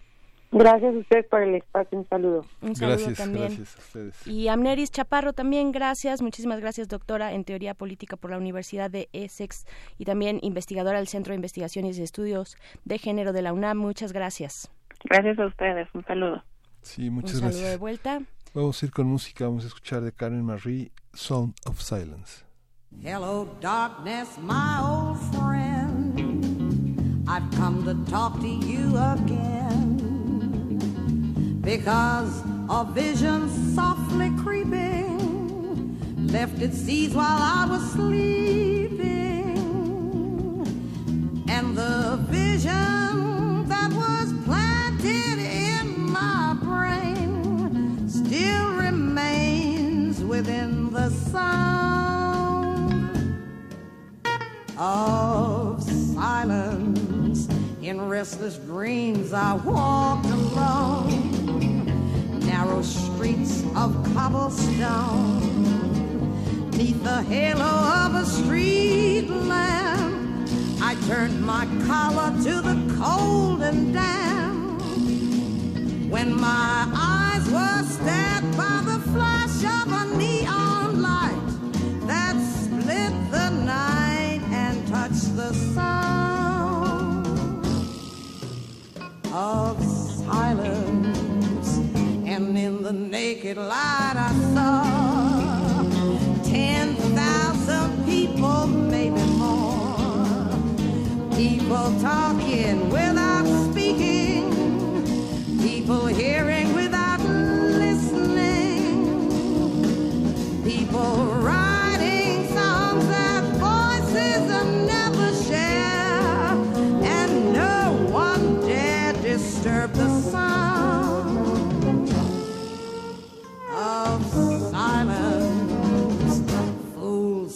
I, you do not know.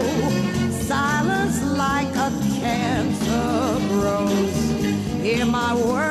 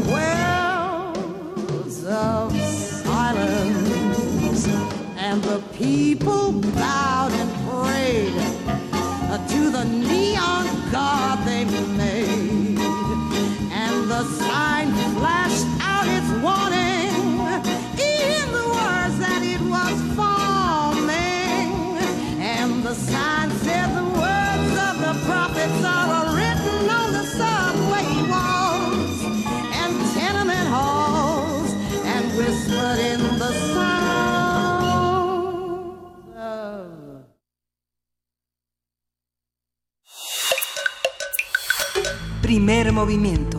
Hacemos comunidad. Nota Internacional. Juan Guaidó reconoció por más de 50 eh, re- reconocido por más de 50 países como presidente encargado de Venezuela, encabezó el pasado sábado una masiva manifestación en Caracas en la que anunció nuevas movilizaciones y una gira por todo el país para unificar la oposición al régimen de Nicolás Maduro. Los simpatizantes del gobierno venezolano también realizaron una manifestación con la presencia de Nicolás Maduro. Ambas movilizaciones se dieron en el marco de un megapagón que afectó desde el pasado jueves la mayor parte del país, 16 estados. En la concentración del oficialismo, Maduro aseguró que el apagón se debió a un ataque cibernético de Estados Unidos. Ayer domingo, Guaidó anunció que este lunes ha sido convocada una sesión de emergencia extraordinaria en el, en el Parlamento para decretar estado de alarma nacional ante el corte de energía. El presidente de la Asamblea Nacional informó que 17 pacientes de hospitales murieron por la falta de suministro eléctrico y de las plantas de respaldo. Vamos a hacer un balance de lo que ocurrió en Venezuela, de lo que todavía ocurre este fin de, que ocurrió este fin de semana con el regreso de Juan Guaidó al país y la marcha convocada por Nicolás Maduro. Está con nosotros el doctor Fernando Neira. Él es investigador del Centro de Investigaciones sobre América Latina y el Caribe de la UNAM. Bienvenido, doctor Neira. Gracias por estar en este espacio. Buenos días, Miguel Ángel, Bernice. Un placer estar con ustedes y un saludo a todos los radioescuchas. Un saludo de vuelta, eh, doctor Fernando Neira. Pues bueno, ¿con qué, ¿con qué iniciar este balance después del fin de semana en Venezuela, el corte de, eh, de electricidad? ¿Qué decir? Bueno, mira, yo creo que lo que pasó este fin de semana es el resultado de lo que ha venido ocurriendo en los últimos días, en los últimos meses, ¿no? Y creo que un punto importante de este nuevo proceso tiene que ver con lo que fue todo este proceso que se hizo de la ayuda humanitaria, ¿no? Ese fue un, un elemento importante en la medida que era a partir de esa ayuda humanitaria que se pretendía de alguna manera dar un golpe a Nicolás Maduro y a todo lo que era su proceso de, eh, de gobierno al lograr que esta ayuda humanitaria se convirtiese en un determinante de quiebre del de, el régimen de Maduro. Sin embargo, eh, las cosas no salieron como se esperaba y eso fue bien interesante en la medida que mostró dos cosas en particular. Una, que la fuerza de Juan Guaidó, eh, todo lo que había sido su respaldo, no era tan, tan grande como se esperaba, de alguna manera eh, se, se auspiciaba que iba a haber una mayor convocatoria, que iba a haber una mayor presión. Al no darse eso, al no tener, digamos, los resultados de hacer efectiva esa ayuda humanitaria, hay un punto de quiebre en donde para algunos analistas eh, no es tanta la fuerza, o demostró no, no tiene tanta fuerza y mm, Ahí estamos teniendo dificultades para escuchar que el régimen solo puede actuar mediante la violencia, ¿no?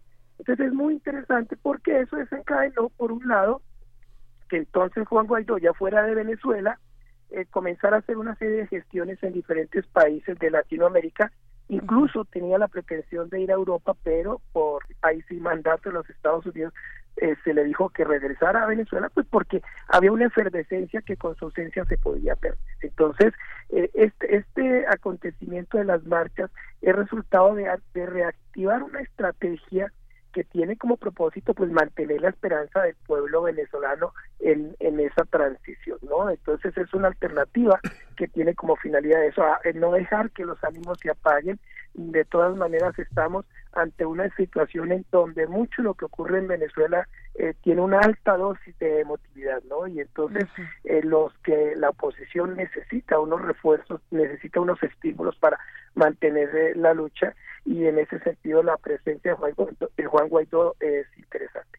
El que no haya sido aprisionado como había mencionado Nicolás Maduro en su momento también es interesante porque quiere o deja ver que el régimen de alguna manera no quiere confrontar, no quiere dar pie para que se agrave la situación. Entonces, digamos que estos eventos que han sucedido, el mismo hecho lo que tiene que ver con el sabotaje ah, eléctrico, pues es muy delicado, sobre todo porque al margen de si fueron los Estados Unidos o quien haya realizado ese tipo de atentado, de sabotaje, pues pone a, Venezuela en una situación mucho más precaria de la que por sí se encuentra. Finalmente, quienes están pagando eh, las consecuencias de ese tipo de decisiones políticas, militares eh, o intereses de diversa índole es el pueblo venezolano que lleva ya muchos años sometido en una situación bastante difícil. Es que esto que comenta doctor era esa esa intolerancia del gobierno de Nicaragua frente a las protestas, pues no se, no, se ve en Venezuela, digamos, hay un líder opositor que tiene los espacios públicos, que puede convocar a conferencias de prensa, que tiene un espacio dentro del debate público en Venezuela, algo que ha sido difícil de, reconocer en otros contextos, ¿no? Vamos a ver Bolsonaro en Brasil, vemos Nicaragua, hemos visto en Quito eh, este tipo de problemáticas. Esta este tema del apagón que está en todas las primeras planas de los periódicos del mundo, eh, fundamentalmente los de Europa y Estados Unidos, eh, evidentemente se trata de un boicot. ¿Cuál, cuál es el, el, el, alcance internacional de pensarlo como boicot sin tener ninguna prueba para sostener esta afirmación? Es que mira, eh, Miguel Ángel, yo creo que estamos en un momento en la situación de Venezuela tan complejo que algo que ha generado la, la, dinámica de conflicto social es precisamente que ya ahorita muchas de las cosas que ocurren es difícil atribuirle un autor, ¿no? Aquí ya hay muchos intereses sobre la mesa.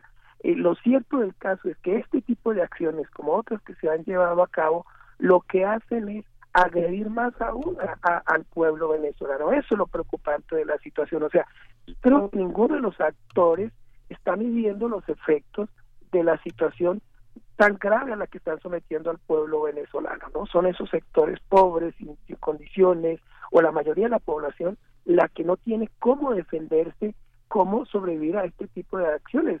Eh, o sea, lo, que está pasando con la crisis energética es muy delicada porque tenemos, por ejemplo, estados como el Zulia, donde hay temperaturas por encima de los 30 grados, que si no se dispone de energía eléctrica, pues ahí estamos ante un problema muy delicado de salud, porque no hay eh, sistema de refrigeración, muchas plantas eléctricas no están funcionando, entonces el, el tema de los hospitales, ya han muerto personas.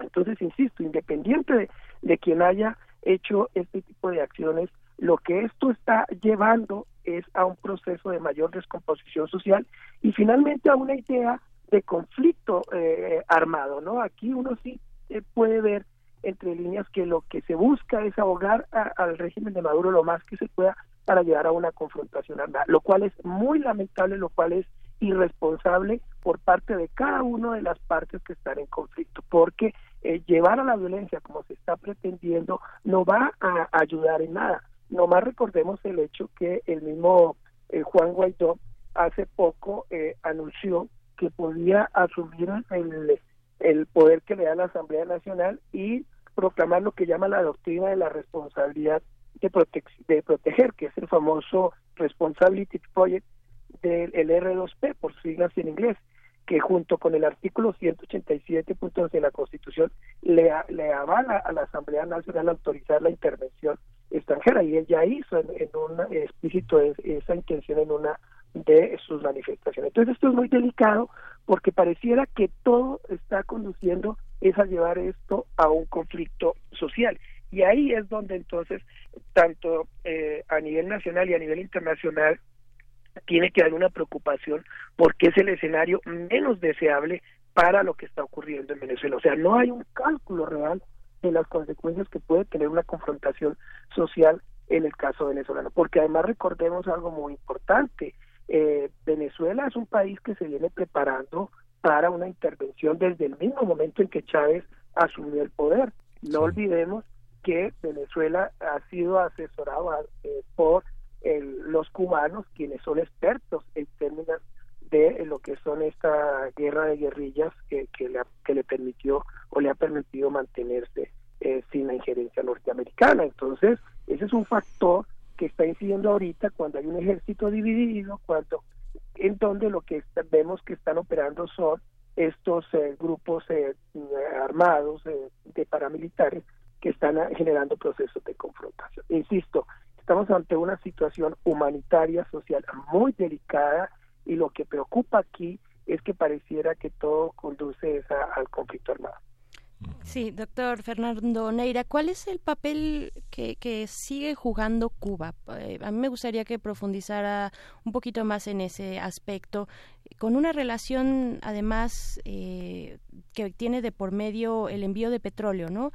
Eh, desde Venezuela a Cuba. ¿Cómo, y con estas nuevas configuraciones que, que está sufriendo, bueno, que está viviendo la isla, ¿cómo, qué, qué decir respecto a esta relación, a estos momentos, en esta situación tan delicada? Bueno, Cuba desde el mismo momento en que asumió el poder Hugo Chávez ha sido un actor eh, protagónico en, en, Venezuela y lo ha sido a diferentes niveles, lo ha sido en términos eh, de ayuda a nivel de escolaridad, recordemos que hubo unos contingentes que ayudaron a procesos de escolaridad ha sido fundamental en temas de salud, que son los dos campos en donde Cuba eh, obviamente tiene un protagonismo internacional, pero lo ha sido, insisto, en todo lo que es este proceso de preparación, de formar, de generar técnicas de defensa eh, ante la intervención americana e internacional. Y en eso lo que tenemos ahí es que hoy en día hay esos comandos de la policía que son las fuerzas de acciones especiales en donde hay presencia de cubanos y esos mismos colectivos paramilitares bolivarianos que además están reforzados con presencia de actores en la frontera colombo-venezolana. Recordemos que, que la frontera colombo-venezolana es una, una frontera en donde hay presencia de grupos paramilitares, en el caso colombiano, donde hay guerrilla, donde hay narcotráfico. Entonces, tenemos una serie de actores armados que están presentes en la frontera y que están ejerciendo junto con Cuba, obviamente, un papel clave en términos de defensa de Nicolás Maduro y obviamente son esos actores los que ahorita han tomado un protocolo ante todo el proceso de deserción de eh, las fuerzas de eh, en la Guardia Nacional. Entonces Cuba tiene un papel protagónico y lo tiene en, ese sentido de apoyo técnico, de apoyo táctico, de enseñanza de todo lo que ha sido su experiencia en el manejo de conflictos internacionales, ¿no? Y lo ha sido, y obviamente actúa en función de que se ve beneficiado por Venezuela por el petróleo que le provee y que es fundamental para su economía.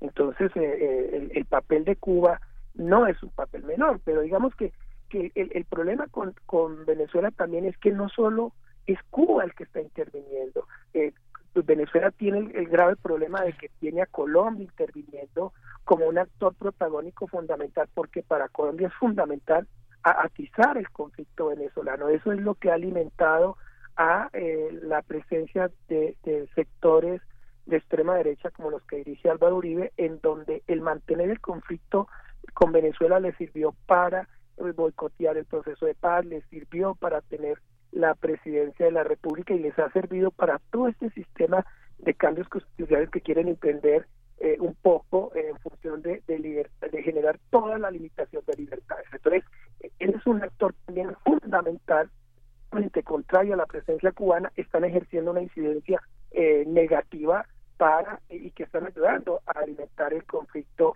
eh, en Venezuela. Digamos que Brasil, eh, si bien es cierto, está apoyando a, a, Guaidó, está apoyando a la oposición.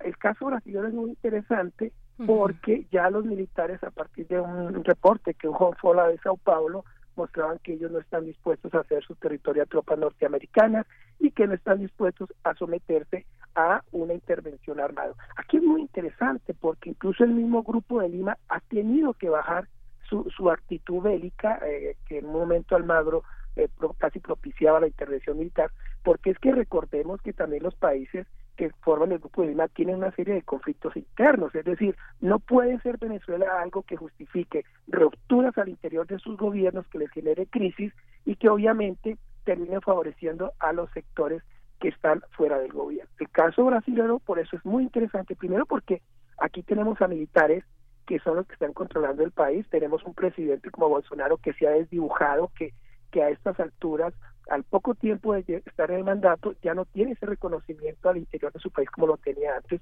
y tenemos a unas Fuerzas Armadas empoderadas, recordemos que tenemos más de ciento, eh, 107 militares en el gobierno eh, de eh, Brasil. Y, es, y el hecho de que estos militares no estén favoreciendo una intervención armada, eso es muy interesante en el escenario latinoamericano.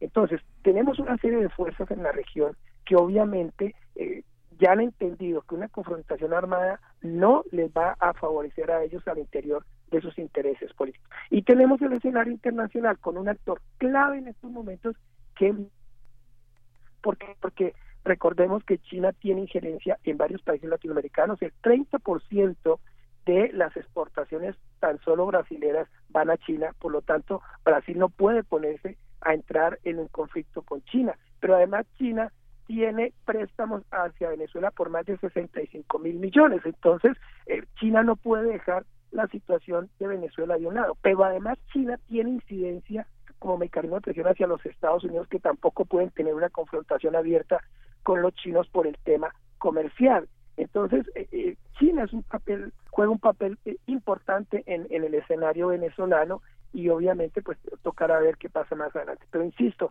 aquí hay una serie de actores, de condicionantes, de elementos que eh, lamentablemente eh, pareciera que a veces favorecen más la confrontación armada que la solución por vía pacífica, como es lo que han querido otros países, entre ellos México.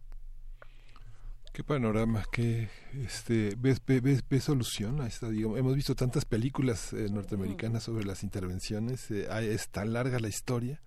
Eh, ¿ve, ¿Ve solución? ¿Ve posibilidades que el gobierno venezolano establezca una comunicación con su sociedad para que se guarde la calma? Mira, Miguel Ángel, aquí ese es el problema. El, el, el, proceso que se ha venido dando ha sido de tal confrontación, de tal polarización, y eso es lo que a veces no entienden los actores políticos, de que cuando uno genera mayor presión, lo que hace es que fortalece al contrario.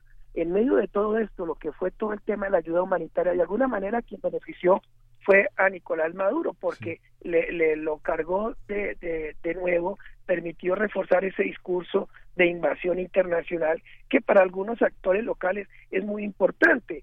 Entonces, el, el que la, la, las tendencias sean cada vez a, asumir una actitud más eh, polarizante, más contraria a, a, un mecanismo de diálogo, de acordar soluciones por la vía pacífica, pues es lo que hacen complejo el panorama. Yo realmente eh, dudo que esto se vaya a solucionar por la vía pacífica. Todas las direcciones, todas las, las acciones que uno ve de parte de la oposición, de parte de actores como los Estados Unidos, de parte de actores internacionales como la misma Unión Europea, especialmente el Grupo de Lima, sobre todo la, la actitud que ha tomado Colombia, pues eh, lo que hacen creer es que esto va a ser una confrontación civil.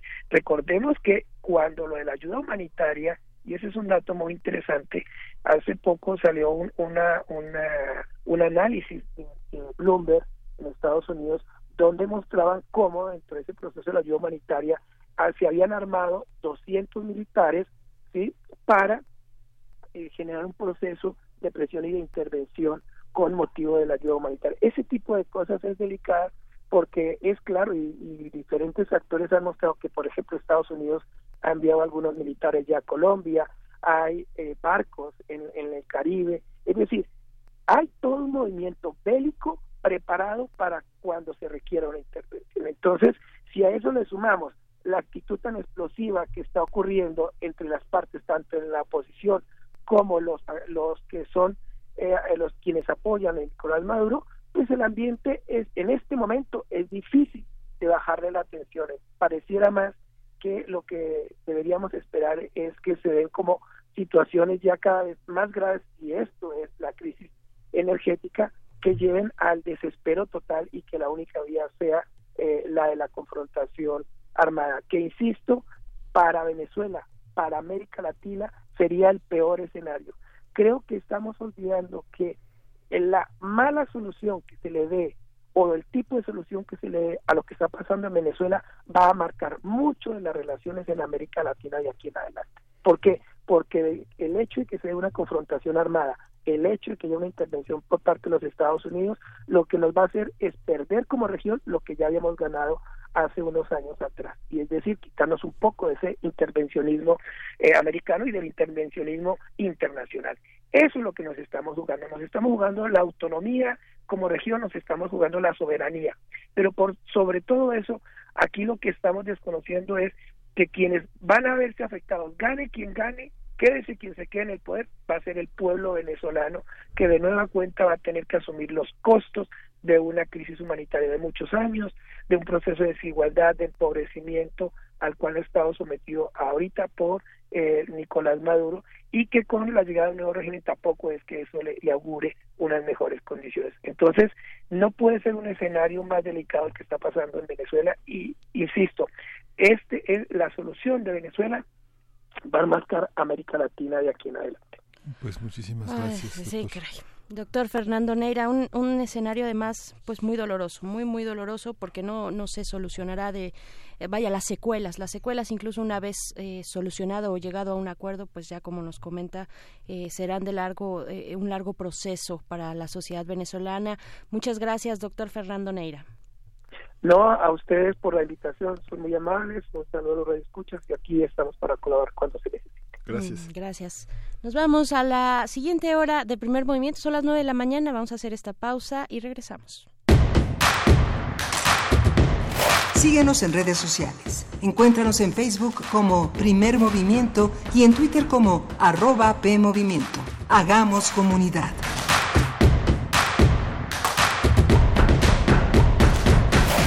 Epidemiólogo, epidemiólogo, Los precios internacionales del petróleo. Hay una enorme diferencia entre pararse ante un público y compartir la información a convencerlos de que nuestro mensaje es trascendente.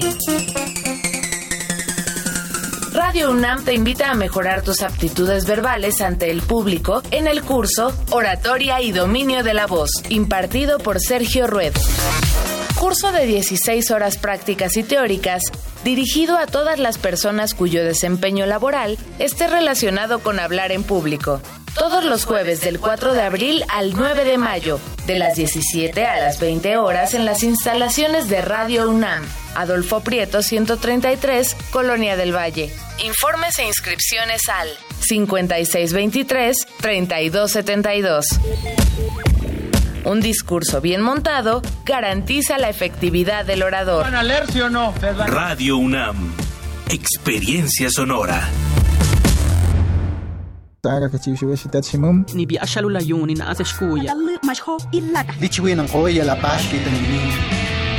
Las lenguas originarias de México en voz de sus hablantes.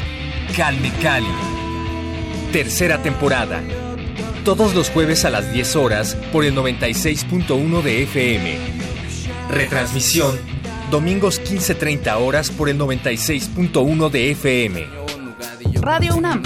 Experiencia sonora.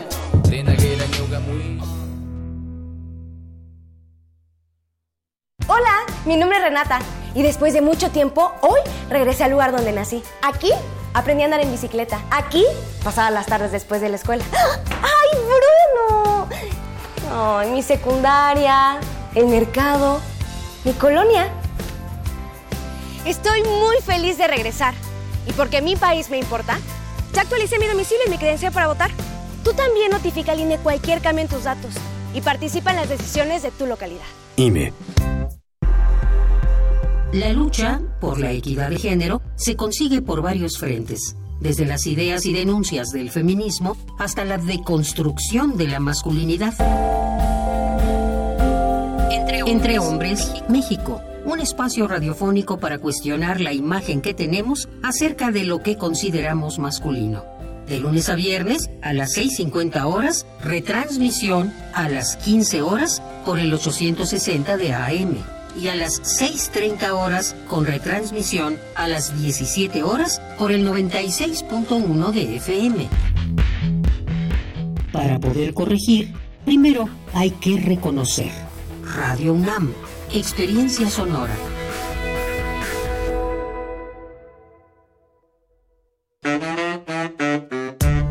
La Escuela Nacional de Trabajo Social y Radio UNAM presentan Vida cotidiana. Sociedad en Movimiento.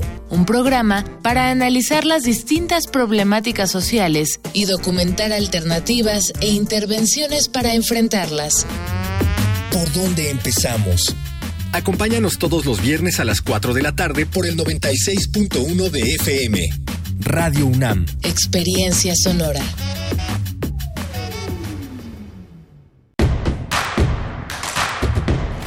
Encuentra la música de primer movimiento día a día en el Spotify de Radio UNAM y agréganos a tus favoritos.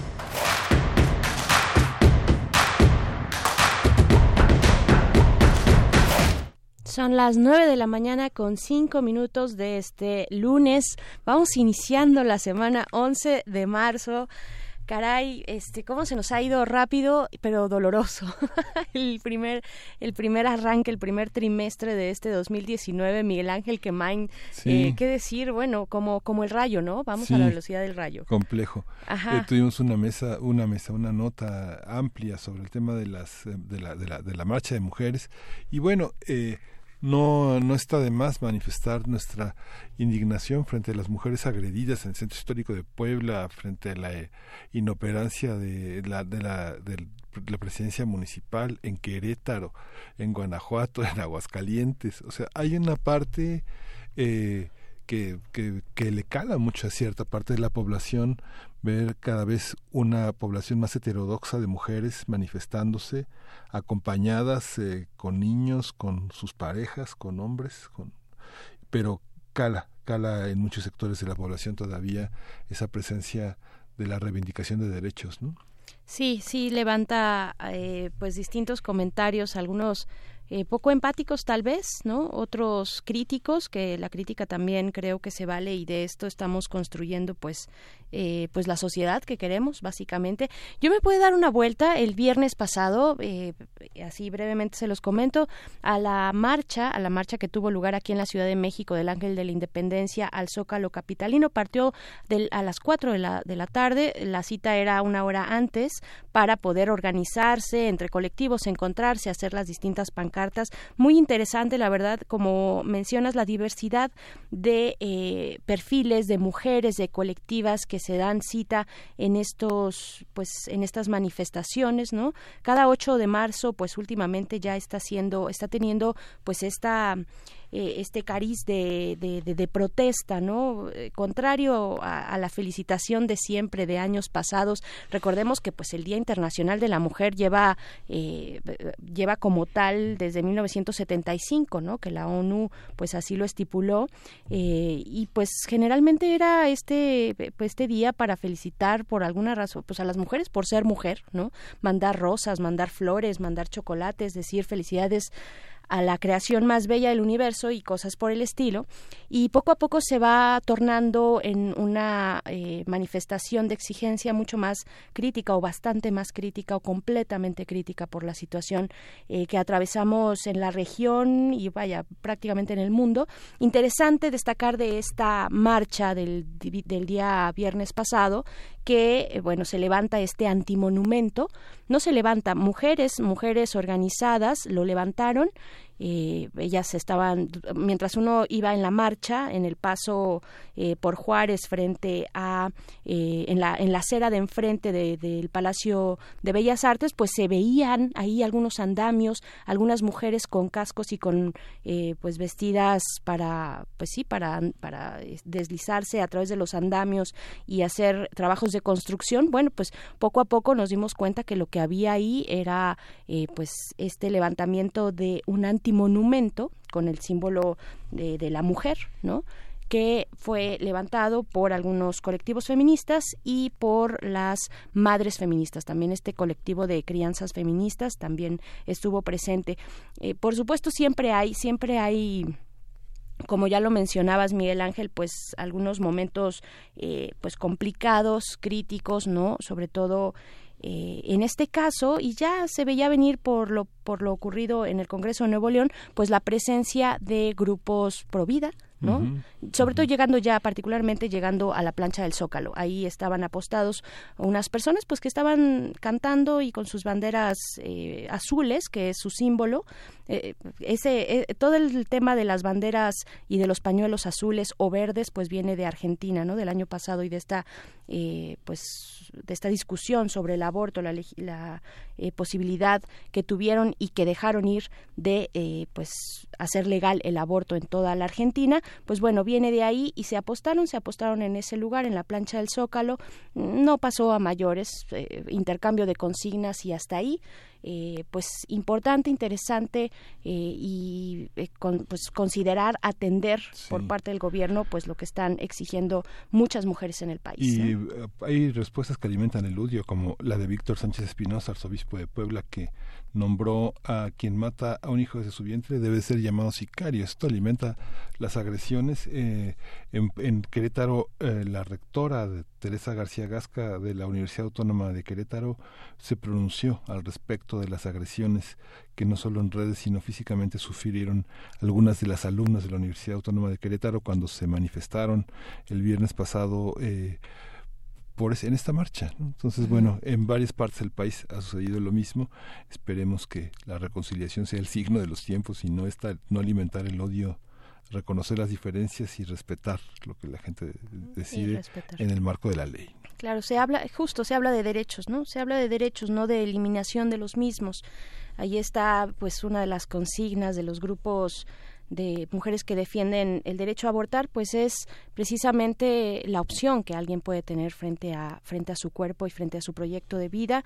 Y pues bueno, con eso hay mucho, mucho que decir. Seguiremos eh, abordando el tema, pero nos vamos con la poesía necesaria, que pues hoy por un volado me tocó a mí. Sí, exactamente. Primer movimiento. Hacemos comunidad. Es hora de Poesía Necesaria. La poesía necesaria eh, de hoy es una invitación a que ustedes se asomen, si tienen oportunidad, al link que les vamos a compartir a la liga, que les vamos a compartir del círculo de lectura, de donde extraemos precisamente la poesía de hoy.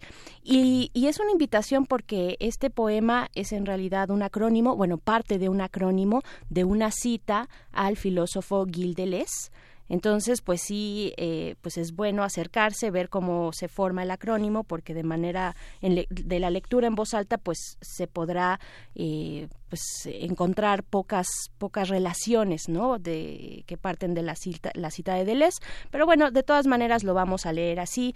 Eh, es un poema del poeta limeño Víctor Coral quien fundó la revista literaria Ajos y Zafiros en 1998. Tiene distintas publicaciones, ¿no? novelas también, ha publicado en medios como Letras, Libres, eh, el periódico de poesía Lubiana, en el Círculo de Poesía, en Letralia, revista de crítica literaria latinoamericana. Actualmente prepara un volumen de ensayos personales y una antología de poesía mexicana actual. Eh, está como muy eh, también comprometido e interesado y relacionado con la poesía mexicana, este limeño Víctor Coral. Lo que vamos a leer, el poema, se titula Acrónimo de Leuciano y lo vamos a acompañar de un estreno musical que yo sé que por ahí puede haber muchos eh, fans ya de, ya de décadas, de décadas de los caifanes, este fin de semana lanzaron un, un sencillo, un sencillo titulado Heridos, y pues lo vamos a sonar después de esto que es acrónimo de Leuciano de, de Víctor Coral. Un bosquezuelo abandonado como una gema en medio del desierto o como un libro dejado sobre el césped de un parque en la noche supernumeralia no una entidad especial, una aparición inexplicable o un super ser que tiene deberes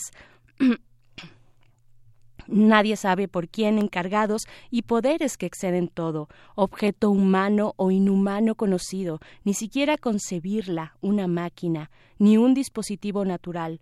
Pero ¿qué es natural ahora? Dominado por un sujeto, Nada de ello. Es una mata tupida, prieta, cejijunta, de arbolillos que está desamparada más que más de alguna manera bien dispuesta en su soledad. De hecho, esa orfandad cósmica y desaparecida que le permite vivir así, de miradas cegadas, de aplicadas ignorancias que le permiten salvar sus materias preciosas, sus animalitos nocturnos y sus hongos coloridos, diversamente dispuestos y conformados de acuerdo con bien formadas, saludables morfologías botánicas, cosas que libran bien de un gran depredador aquella guirnalda verdosa enquistada en la arena, fechas inexistentes, efemérides inútiles, un mundillo sin historia ni memoria y carente de mayor sentido que su propio funcionamiento autónomo, también de dioses vacíos, miserables milagros bajo la sombra de los árboles y muchas velocidades de crecimiento en pugna, desconocida, en estimaciones ocultas, muy de otras, temperatura óntica de otros fastos incomprensibles y diferentes.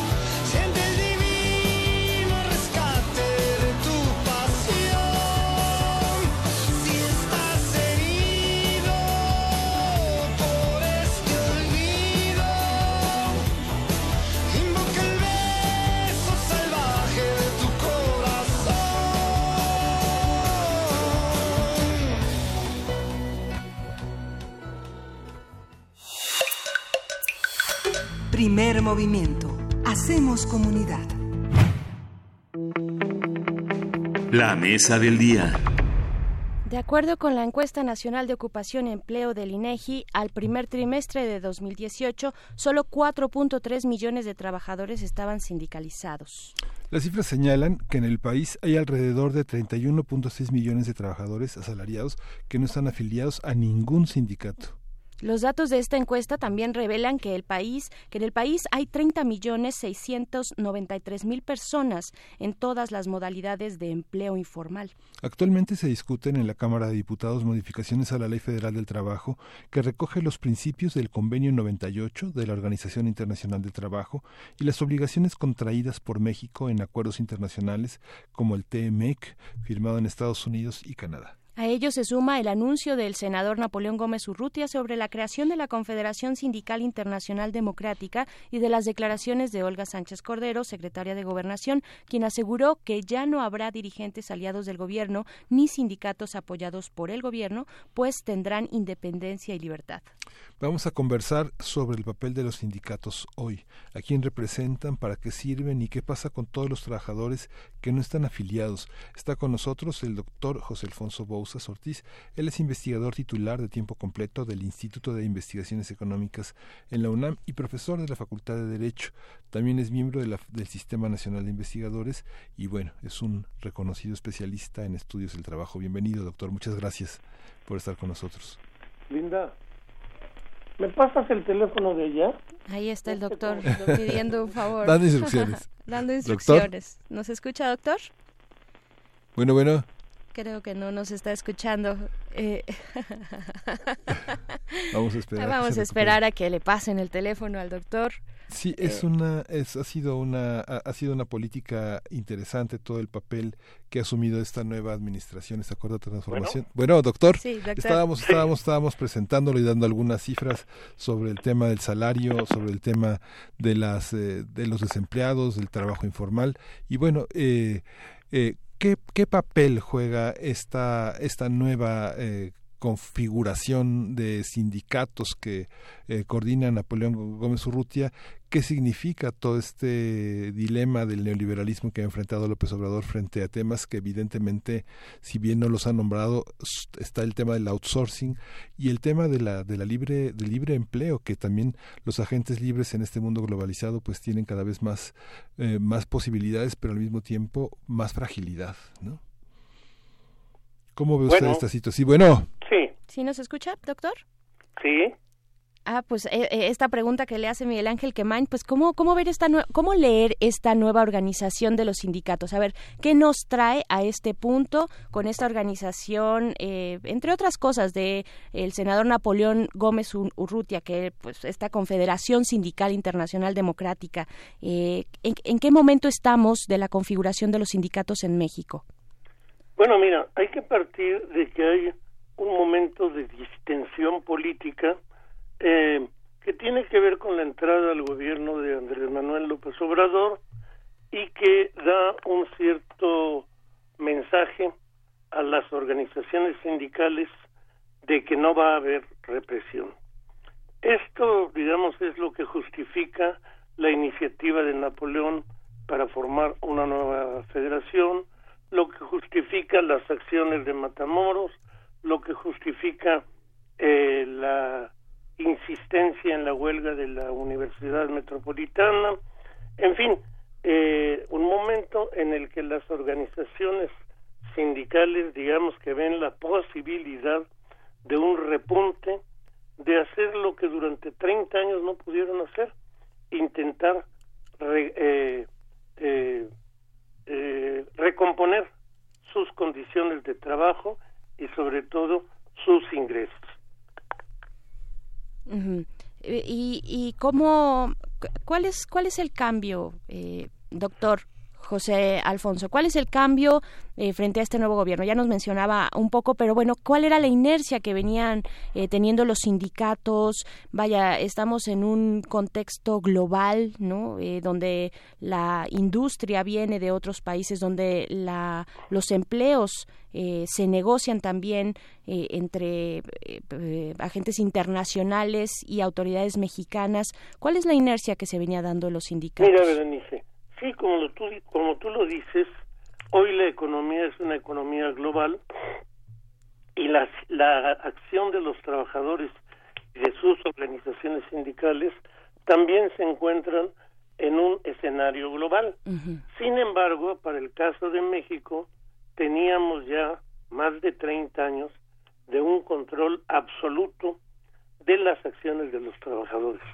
Esa paz laboral de la que hablan los empresarios, pues se vino logrando eh, con base a la represión, al, al control, a la manipulación de las organizaciones sindicales, al eh, eh, esquema corporativo que pesaba sobre las organizaciones sindicales, un esquema en el que hay un eh, explícito acuerdo entre gobierno, dirección sindical y empresarios. Y digo dirección sindical porque, bueno, finalmente las organizaciones sindicales, las directivas de los sindicatos vinieron tomando distancia de los trabajadores y generando sus propios intereses vinculados al aparato de gobierno. Esto, bueno, pues este sufre modificaciones a nivel internacional. La más importante la vimos en el, en el acuerdo particular en materia laboral en el tratado de MEC, eh, eh, en el que en un capítulo especial se pide al gobierno mexicano que se trabaje por la libertad, la democracia sindical y sobre todo por una auténtica contratación colectiva. Esto no es porque a los eh, gobiernos de Estados Unidos y de Canadá les interese la democracia en México, simple y sencillamente porque sus trabajadores prácticamente se lo exigen al gobierno norteamericano y el gobierno norteamericano lo plasma en la renovación del Tratado de Libre Comercio. Esto fue un golpe eh, muy muy duro que se, se inicia en 1900 en 2017 eh, con una reforma constitucional al artículo 123 que tiene que hacer Peña Nieto, no que quisiera hacer, la tiene que hacer, ¿por, ¿por qué? Porque es obligado a nivel internacional. Y ahora estamos viviendo la importante reglamentación de esa reforma constitucional. El tema fundamental de esa reforma constitucional es libertad sindical es decir, que los sindicatos existan de veras, que respondan a los intereses de los trabajadores y una auténtica contratación colectiva, es decir, que terminemos con la simulación que ha sido prácticamente, desde los años 30 la forma como se hace política, como se controla las direcciones sindicales. Esto toca fin, esta reforma es la más importante que ha sufrido el artículo 123 constitucional y nos abre la posibilidad de que surjan nuevos sindicatos que verdaderamente velen por los intereses de los trabajadores. Y terminemos con esta eh, cúpula de políticos en donde los del gobierno, los sindicales y las cámaras empresariales han venido pues abusando del trabajo. Esta, esta nueva organización que propone Gómez Urrutia es una es, es, eh, de nuevo eh, pensar en formas de corporativismo distintas que vienen de la izquierda o cómo entender, por ejemplo, lo que acaba de pasar en octubre pasado, que los trabajadores de Real del Monte y Pachuca del Grupo Acerero del Norte se cambiaron al Sindicato Nacional de Trabajadores Mineros, Metalúrgicos y Siderúrgicos que lidera el senador. ¿Cómo está, eh, muchas organizaciones vienen a cambiarse y justamente qué papel va a jugar ahora el Frente Auténtico del Trabajo y el Congreso del Trabajo en estas nuevas políticas, doctor? Bueno, yo creo que todavía no se puede decir mm, quiénes trabajan por consolidar un nuevo trabajan por liquidar ese nuevo ese esquema corporativo del pasado. Eh, estamos a 100 días del, del, cambio, todavía habremos de ver eh, sorpresas. Seguramente la CTM y la CROC al igual que otros eh, otros grandes eh, centrales eh, pretenderán aparecer como las más democráticas como aquellas convencidas de que el voto universal directo y secreto es muy importante para la vida de las organizaciones sindicales así lo ha declarado por ejemplo Isaías de la Croix pero bueno esto lo vamos a ver en los hechos en la medida en que sean congruentes con sus prácticas inmediatas eh, eh, como, como verdaderos sindicatos. Y si no, bueno, la virtud de la reforma constitucional que ahora se reglamenta será que las, eh, las bases de trabajadores con facilidad van a poder quitarse de las direcciones que no correspondan con sus intereses. Eso ha mencionado constantemente el presidente López Obrador. Eso, eso ha mencionado constantemente el presidente López Obrador, ¿no? Esta democratización de los sindicatos. Eh, pero, ¿qué pasa con otros esquemas, doctor José Alfonso? ¿Qué pasa con esquemas, por ejemplo, de trabajo informal? ¿A ellos quién los ve? ¿A ellos quién los atiende? ¿Cómo entran en esta dinámica, en estos nuevos planteamientos o planteamientos del, del nuevo gobierno? Sí, mira, el mundo del trabajo ha cambiado. Es más, eh, creo que ahora pues, debemos hablar más de ocupación y no de asalariamiento.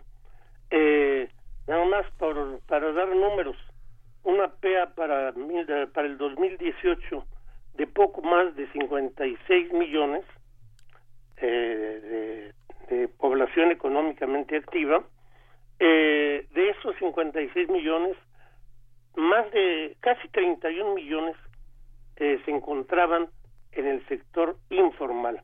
Obviamente los trabajadores en el sector informal no tienen, digamos, la clásica, la tradicional forma de representación en sindicatos, cuando mucho tienen eh, organizaciones civiles, este, en mucho incluso organizaciones mm, semi delictivas, este, eh, en donde también un capo, eh, digamos que administra el, el espacio donde están los tianguis, administra a los vendedores ambulantes, administra a los vendedores del metro, etcétera, etcétera, etcétera.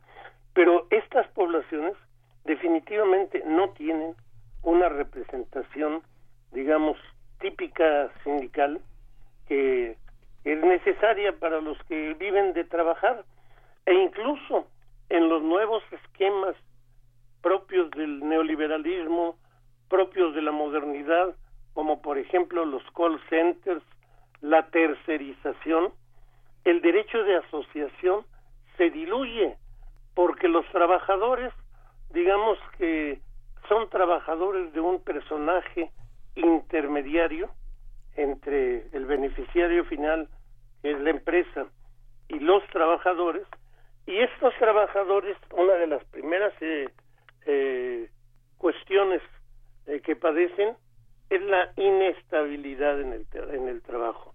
Y al ser inestables, obviamente no tienen condiciones para organizarse. ¿Por qué? Bueno, pues porque para que exista organización sindical es un requisito sine qua non el, que exista estabilidad en el empleo. Claro, ¿cómo, tendría que armonizarse, doctor, eh, estas propuestas... Casi no te oigo. A ver, le, ¿ya me escucha mejor ahí? Ahí sí. Sí, ok. ¿Cómo, cómo, mi pregunta es cómo tienen que armonizarse estas eh, posibles reformas todavía en discusión en, el, en diputados, estas posibles reformas a la Ley Federal del Trabajo con... Eh, pues con un agente tan importante, con un elemento tan importante y que está en el panorama como lo es el TEMEC. Discúlpame, no te oigo nada. No me escucha, estoy pegada al, al, micro y casi gritando. ahí, sí. me escucha. A ver, este doctor, estas eh, modificaciones, posibles modificaciones a la Ley Federal del Trabajo, ¿cómo conviven, cómo se armonizarían con el TEMEC? ¿Qué conflictos pueden salir de ahí? Bueno, eh, esta reforma laboral lo que viene a hacer es lo que en el TEMEC nos comprometimos, democratizar las organizaciones sindicales, generar condiciones para verdadera contratación colectiva y con ello, bueno, pues evitar el, eh, el dumping laboral que los trabajadores mexicanos pudieran llegar a ser a los trabajadores norteamericanos y canadienses. Esas reformas, insisto, solo tocan esos temas. Y por supuesto, bueno, hay un tema que una y otra vez aparece que es el de la tercerización, desde aquellos que dicen hay que echar marcha atrás, hay que ignorar la tercerización, hay que prohibirla, hasta aquellos del sector empresarial que dice hay que dar puerta abierta a la tercerización.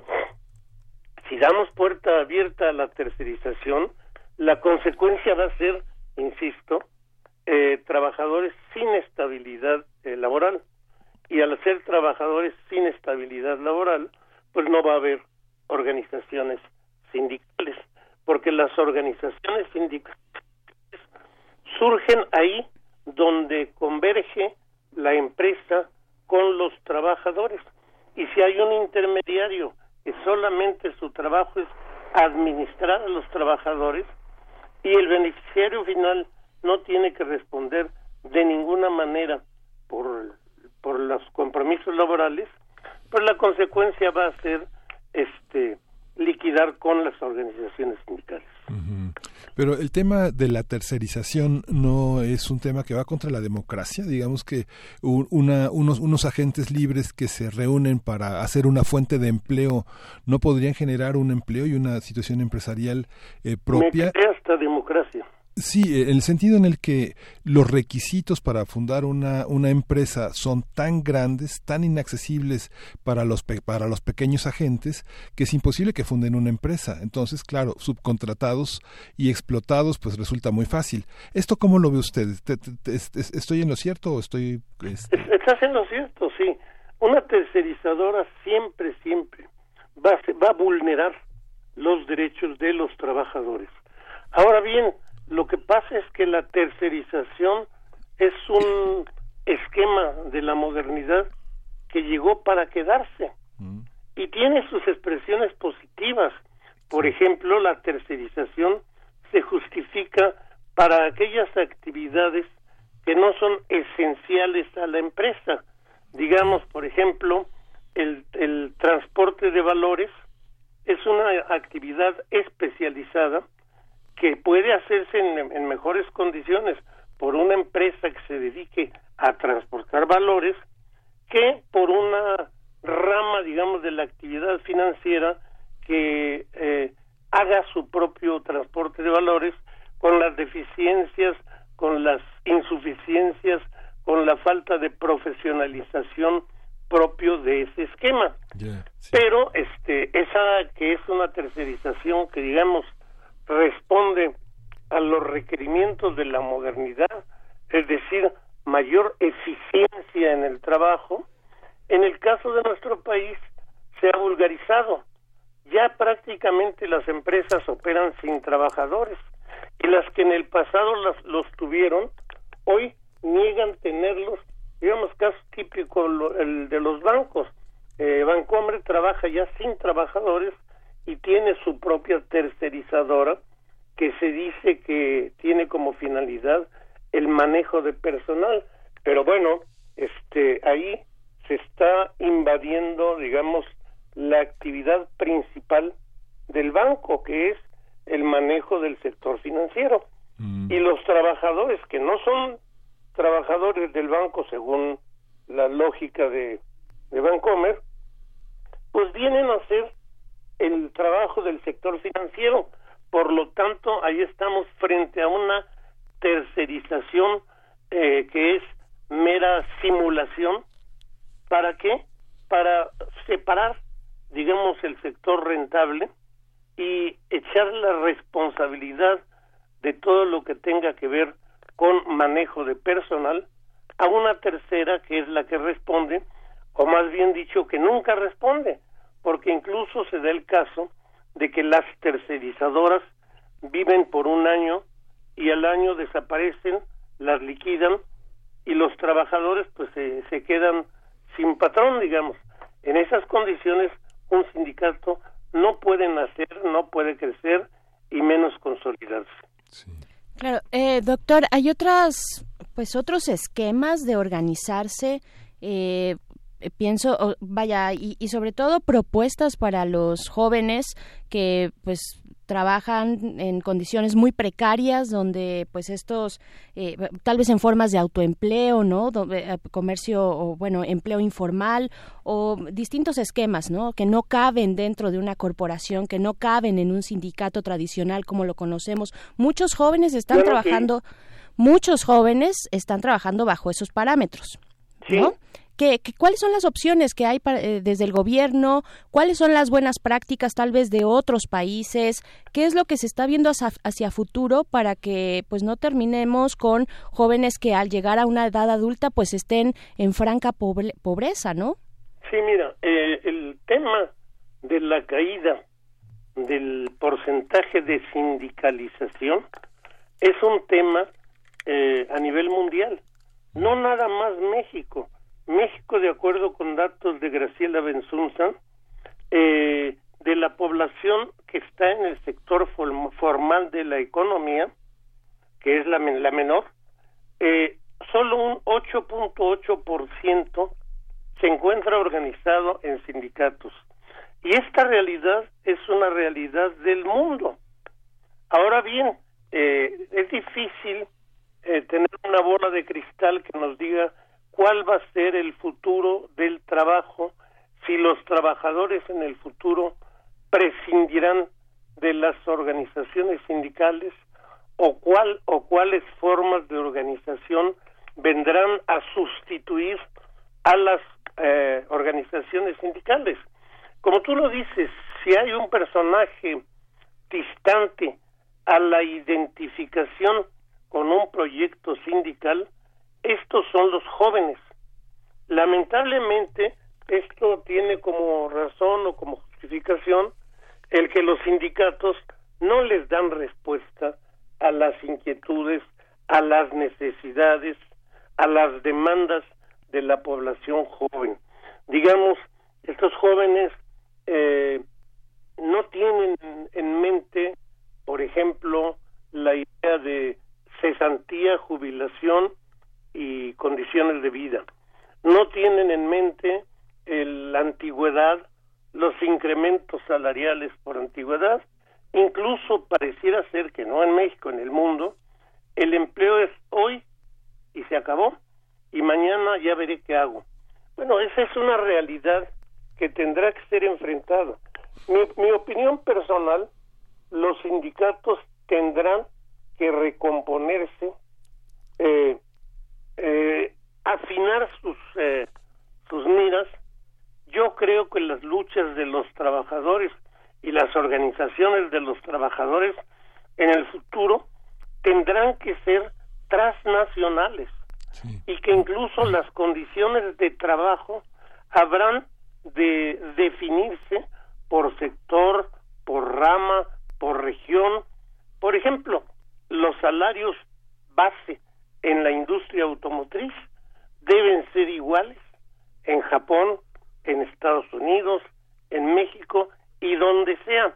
Hacia allá tendrán que buscarle los sindicatos para entonces sí eh, que los trabajadores vuelvan a poner los ojos en ellos y los respalden en demandas como esta que te estoy diciendo. Si los trabajadores de la industria automotriz saben que no hay, digamos, una competencia desleal a nivel del mundo y esa no competencia desleal eh, se debe a la participación de una organización sindical sin fronteras, ah, en ese momento vuelven a interesarse en este tipo de organizaciones. Esto estaría de la mano con lo, que usted dice estaría de la mano bueno, con, bueno este este esto estaría de la mano con lo que usted señala no te oigo nada. Bueno, bueno, bueno, ¿sí? Ahí? No pues, te oigo nada. No, ahí me escucha mejor. Mejor. Sí, mire, eh, este, esto que usted señala estaría de la mano con este programa. De nuevo el sonido. Sí. Tal vez eh, lo que podemos hacer es reanudar la comunicación, doctor. Eh, porque estamos prácticamente gritando. y, le, volvemos a marcar, doctor. Sí, le volvemos... un, minuto, un minuto. Sí, exactamente. Por aquí, eh, pues sí, nos, nos escriben en nuestras redes sociales. Fernán, arroba Ferlo, eh, gracias por escribir, dice, no solo Vancomer tiene su propia agencia de tercerización, también Citibanamex, HCBC, Santander, es una práctica generalizada de contratación y lo más lamentable es que muchas universidades o centros de educación adoptan esta modalidad. Híjole, pues sí, es una práctica extendida, ya, ya, no, es, ya no es la excepción, sino la norma, ¿no? Sí. Miguel Ángel, creo que ya tenemos... ¿Ya, ya, ya nos escucha mejor, doctor? No. No. ¿Cómo le vamos a hacer, doctor? Escucho muy cortado y lamentablemente eh, no, no, no, no alcanza a entender la pregunta. Sí. Eh, ¿Cómo hay, el, gobierno mexicano cuenta con mecanismos de certificación de competencias? El gobierno mexicano cuenta con certificación de competencias laborales para que nuestros empleados, los jóvenes que egresan de universidades, puedan tener la posibilidad de trabajar eh, en, en otros países, en otros contextos, en otras empresas más globales. Sí, el gobierno mexicano tiene una política de tiempo atrás de calificación de competitividad. Sin embargo, mm, ha sido muy incipiente los resultados. Incluso a manera de ejemplificación, recordaría el caso de los eh, eh, trabajadores de carrera para el sector público, que prácticamente se someten a permanentes procesos de calificación, de evaluación, de certificación, pero que también el propio gobierno eh, eh, ignora el, proceso de calificación en los que los mete y los eh, repele, los repudia, se deshace de ellos con la mayor facilidad, no, no mediando ni siquiera el, el valorar lo que el propio gobierno hace cuando capacita a su personal, ¿no? Entonces, bueno, estas son partes de las anarquías del presente, parte de la irregularidad del presente, no podemos olvidar que más de la mitad de la población económica del mundo está desempleada. Y esto nos coloca a aquellos que tenemos un trabajo regular en una competencia sumamente difícil, porque por cada persona que obtiene trabajo hay 10 que no lo obtienen y que están dispuestos a abaratar su mano de obra con tal de tener una posibilidad de entrar al, mercado del trabajo. Ahí regreso a lo que decíamos de los jóvenes. Los jóvenes parten de la hipótesis de que siendo los mejores siempre tendrán trabajo, pero no es cierto. Siempre habrá uno mejor que ellos y por lo tanto el riesgo es igual que el que tenía, digamos, un trabajador de la Inglaterra del siglo XVII. Claro, y en esas condiciones vivimos todos y todas, pues sí, no hay, no hay certezas tampoco, pero eh, hay mucho que hacer por parte de los gobiernos, de eh, las empresas, ¿no? También, eh, doctor, un último último comentario ya de cierre, hacia dónde tendremos que estar viendo en este nuevo gobierno. ¿Hacia pues dónde? Ahí me quedé. ¿Hacia dónde? hacia dónde vamos a, pues tendríamos que estar observando lo que hace este gobierno en el tema de derechos laborales. Mira, yo creo que este gobierno en materia laboral está haciendo lo correcto. Lo declaró Andrés Manuel, lo ha declarado varias veces la secretaria del Trabajo, que están dispuestos a respetar a los a las organizaciones sindicales. Están promoviendo la conciliación de intereses entre empresarios y sindicatos. No están dispuestos a decidir quién es o quién debe representar a los trabajadores, eh, sea Napoleón, sea eh, el eh, Isaías de la Croix, sea del Olmo de la CTM. Están dispuestos a garantizar, sobre todo con la reforma legal que va a haber, el que los trabajadores sean quienes se den sus direcciones sindicales. Y entonces sí, que entren a negociar. Para esto necesitamos un cambio, digamos, cultural del, em, de la empresa, de los empresarios.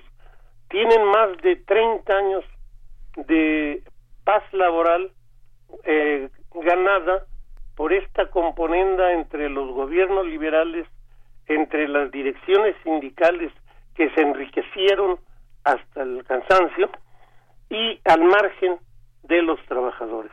Ese empresariado tiene que aprender a negociar, tiene que sentarse a la mesa a discutir el contrato colectivo y sobre todo tiene que aprender que debe de redistribuir las ganancias. No puede ser que México sea un país en donde hay muy, hay muy pocos ricos muy ricos y muchos pobres muy pobres. Y eso, bueno, tiene que ver precisamente con este esquema de eh, el trabajo. Muy bien, pues muchas gracias, doctor José Alfonso Bouzas. Gracias por conversar con nosotros. Estoy a tus órdenes, Berenice. Gracias. Muchas gracias. Gracias. Vamos a escuchar de Inertiac. Es de Mars Volta. Ah, es de Mars Volta, Intertiatic.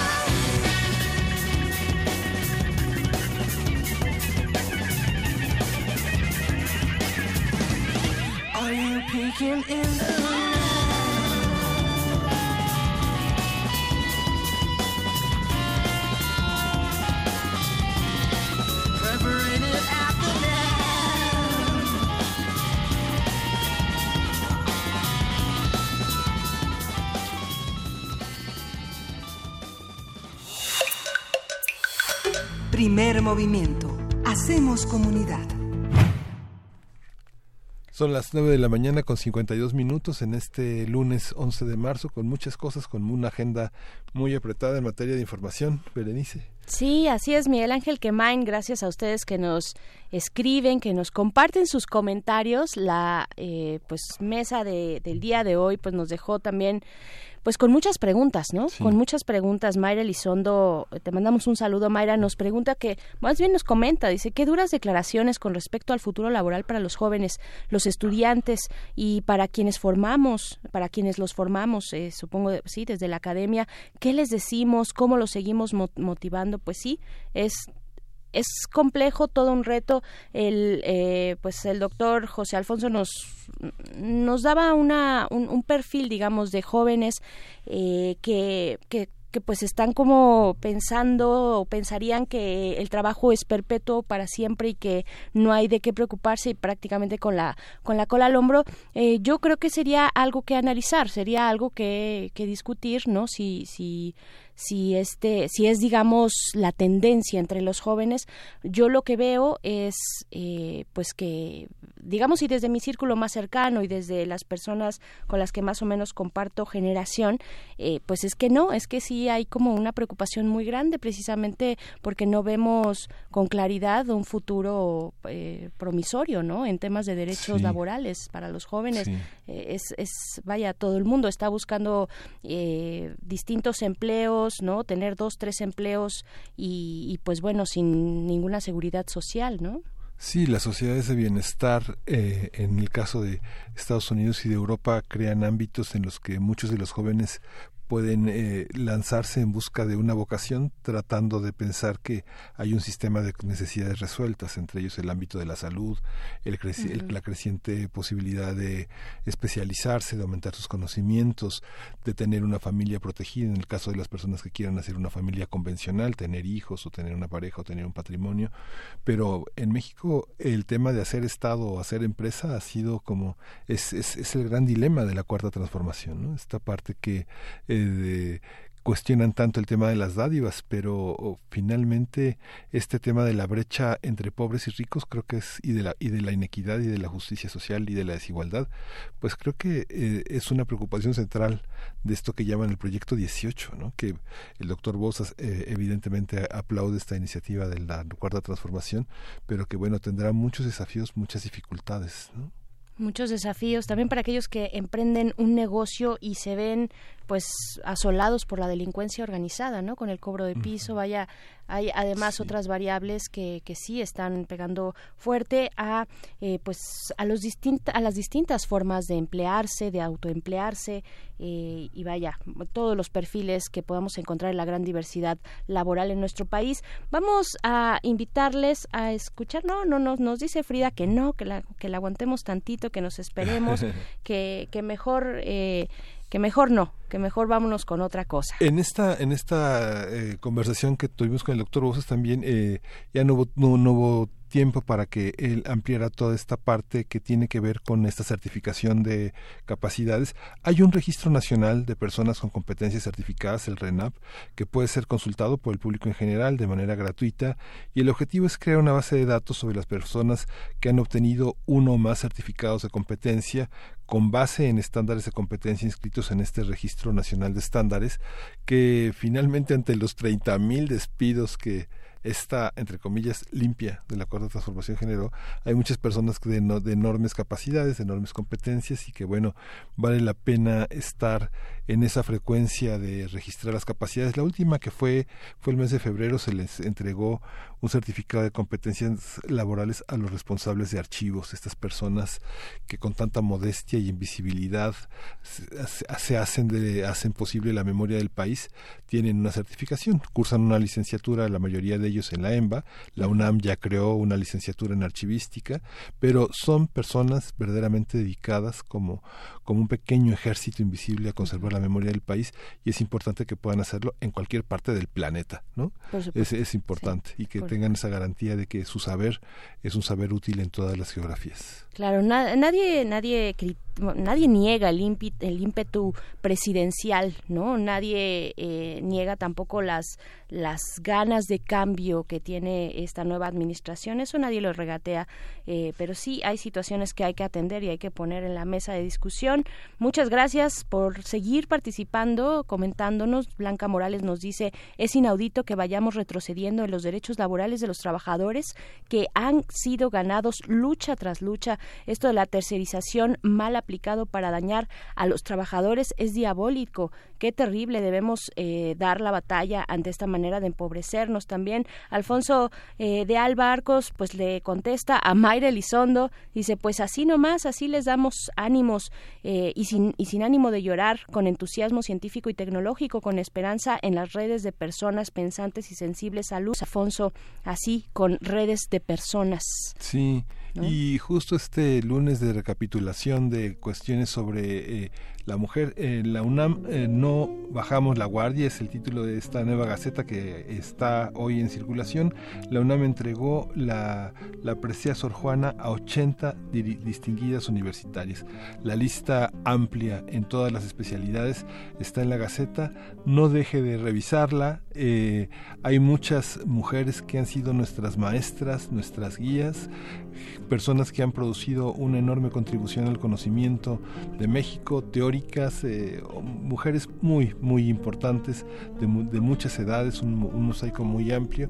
Consúltela, agradezca, como agradecemos todos nosotros todos los días, tener a mujeres tan valiosas como, como guías, como maestras, como investigadoras.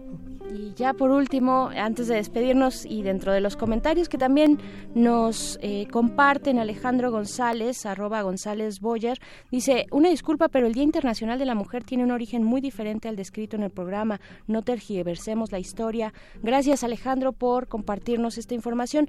Creo que no sabemos exactamente eh, a, qué, a qué parte, pues porque hemos abordado el tema desde el inicio del programa, pero eh, mencionábamos que la ONU instauró el Día Internacional de la Mujer en 1975. Por supuesto que hay antecedentes, antecedentes que vienen de Rusia desde la, al término, bueno, eh, referidos en la, contextualizados en la Primera Guerra Mundial, ¿no? Con el hambre, con la guerra que sufrían eh, eh, y, y, las mujeres se levantaron ahí, 1917, tengo entendido. Eh, y, antes también en las trabajadoras eh, en plena eh, inicio de la revolución industrial, las trabajadoras inglesas también se organizaron, se fueron a huelgas, como antecedente de las huelgas que ahora, que ahora tenemos, ¿no? Y pues sí, uno de los países que más impulsaron fue Dinamarca. Pues hay que, hay que seguir hablando, compartiendo y tocando estos temas, Miguel Ángel, pero se nos ha acabado el programa de hoy. Ya estamos en la línea de las 10 de la mañana. Gracias por estar con nosotros. Esto fue Primer Movimiento. El mundo desde la universidad.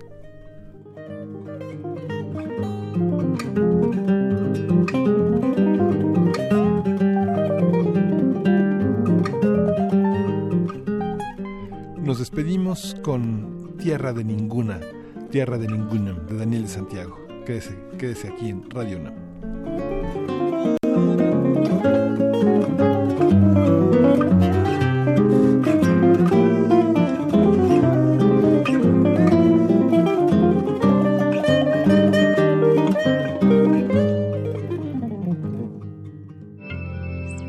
Radio UNAM presentó Primer Movimiento.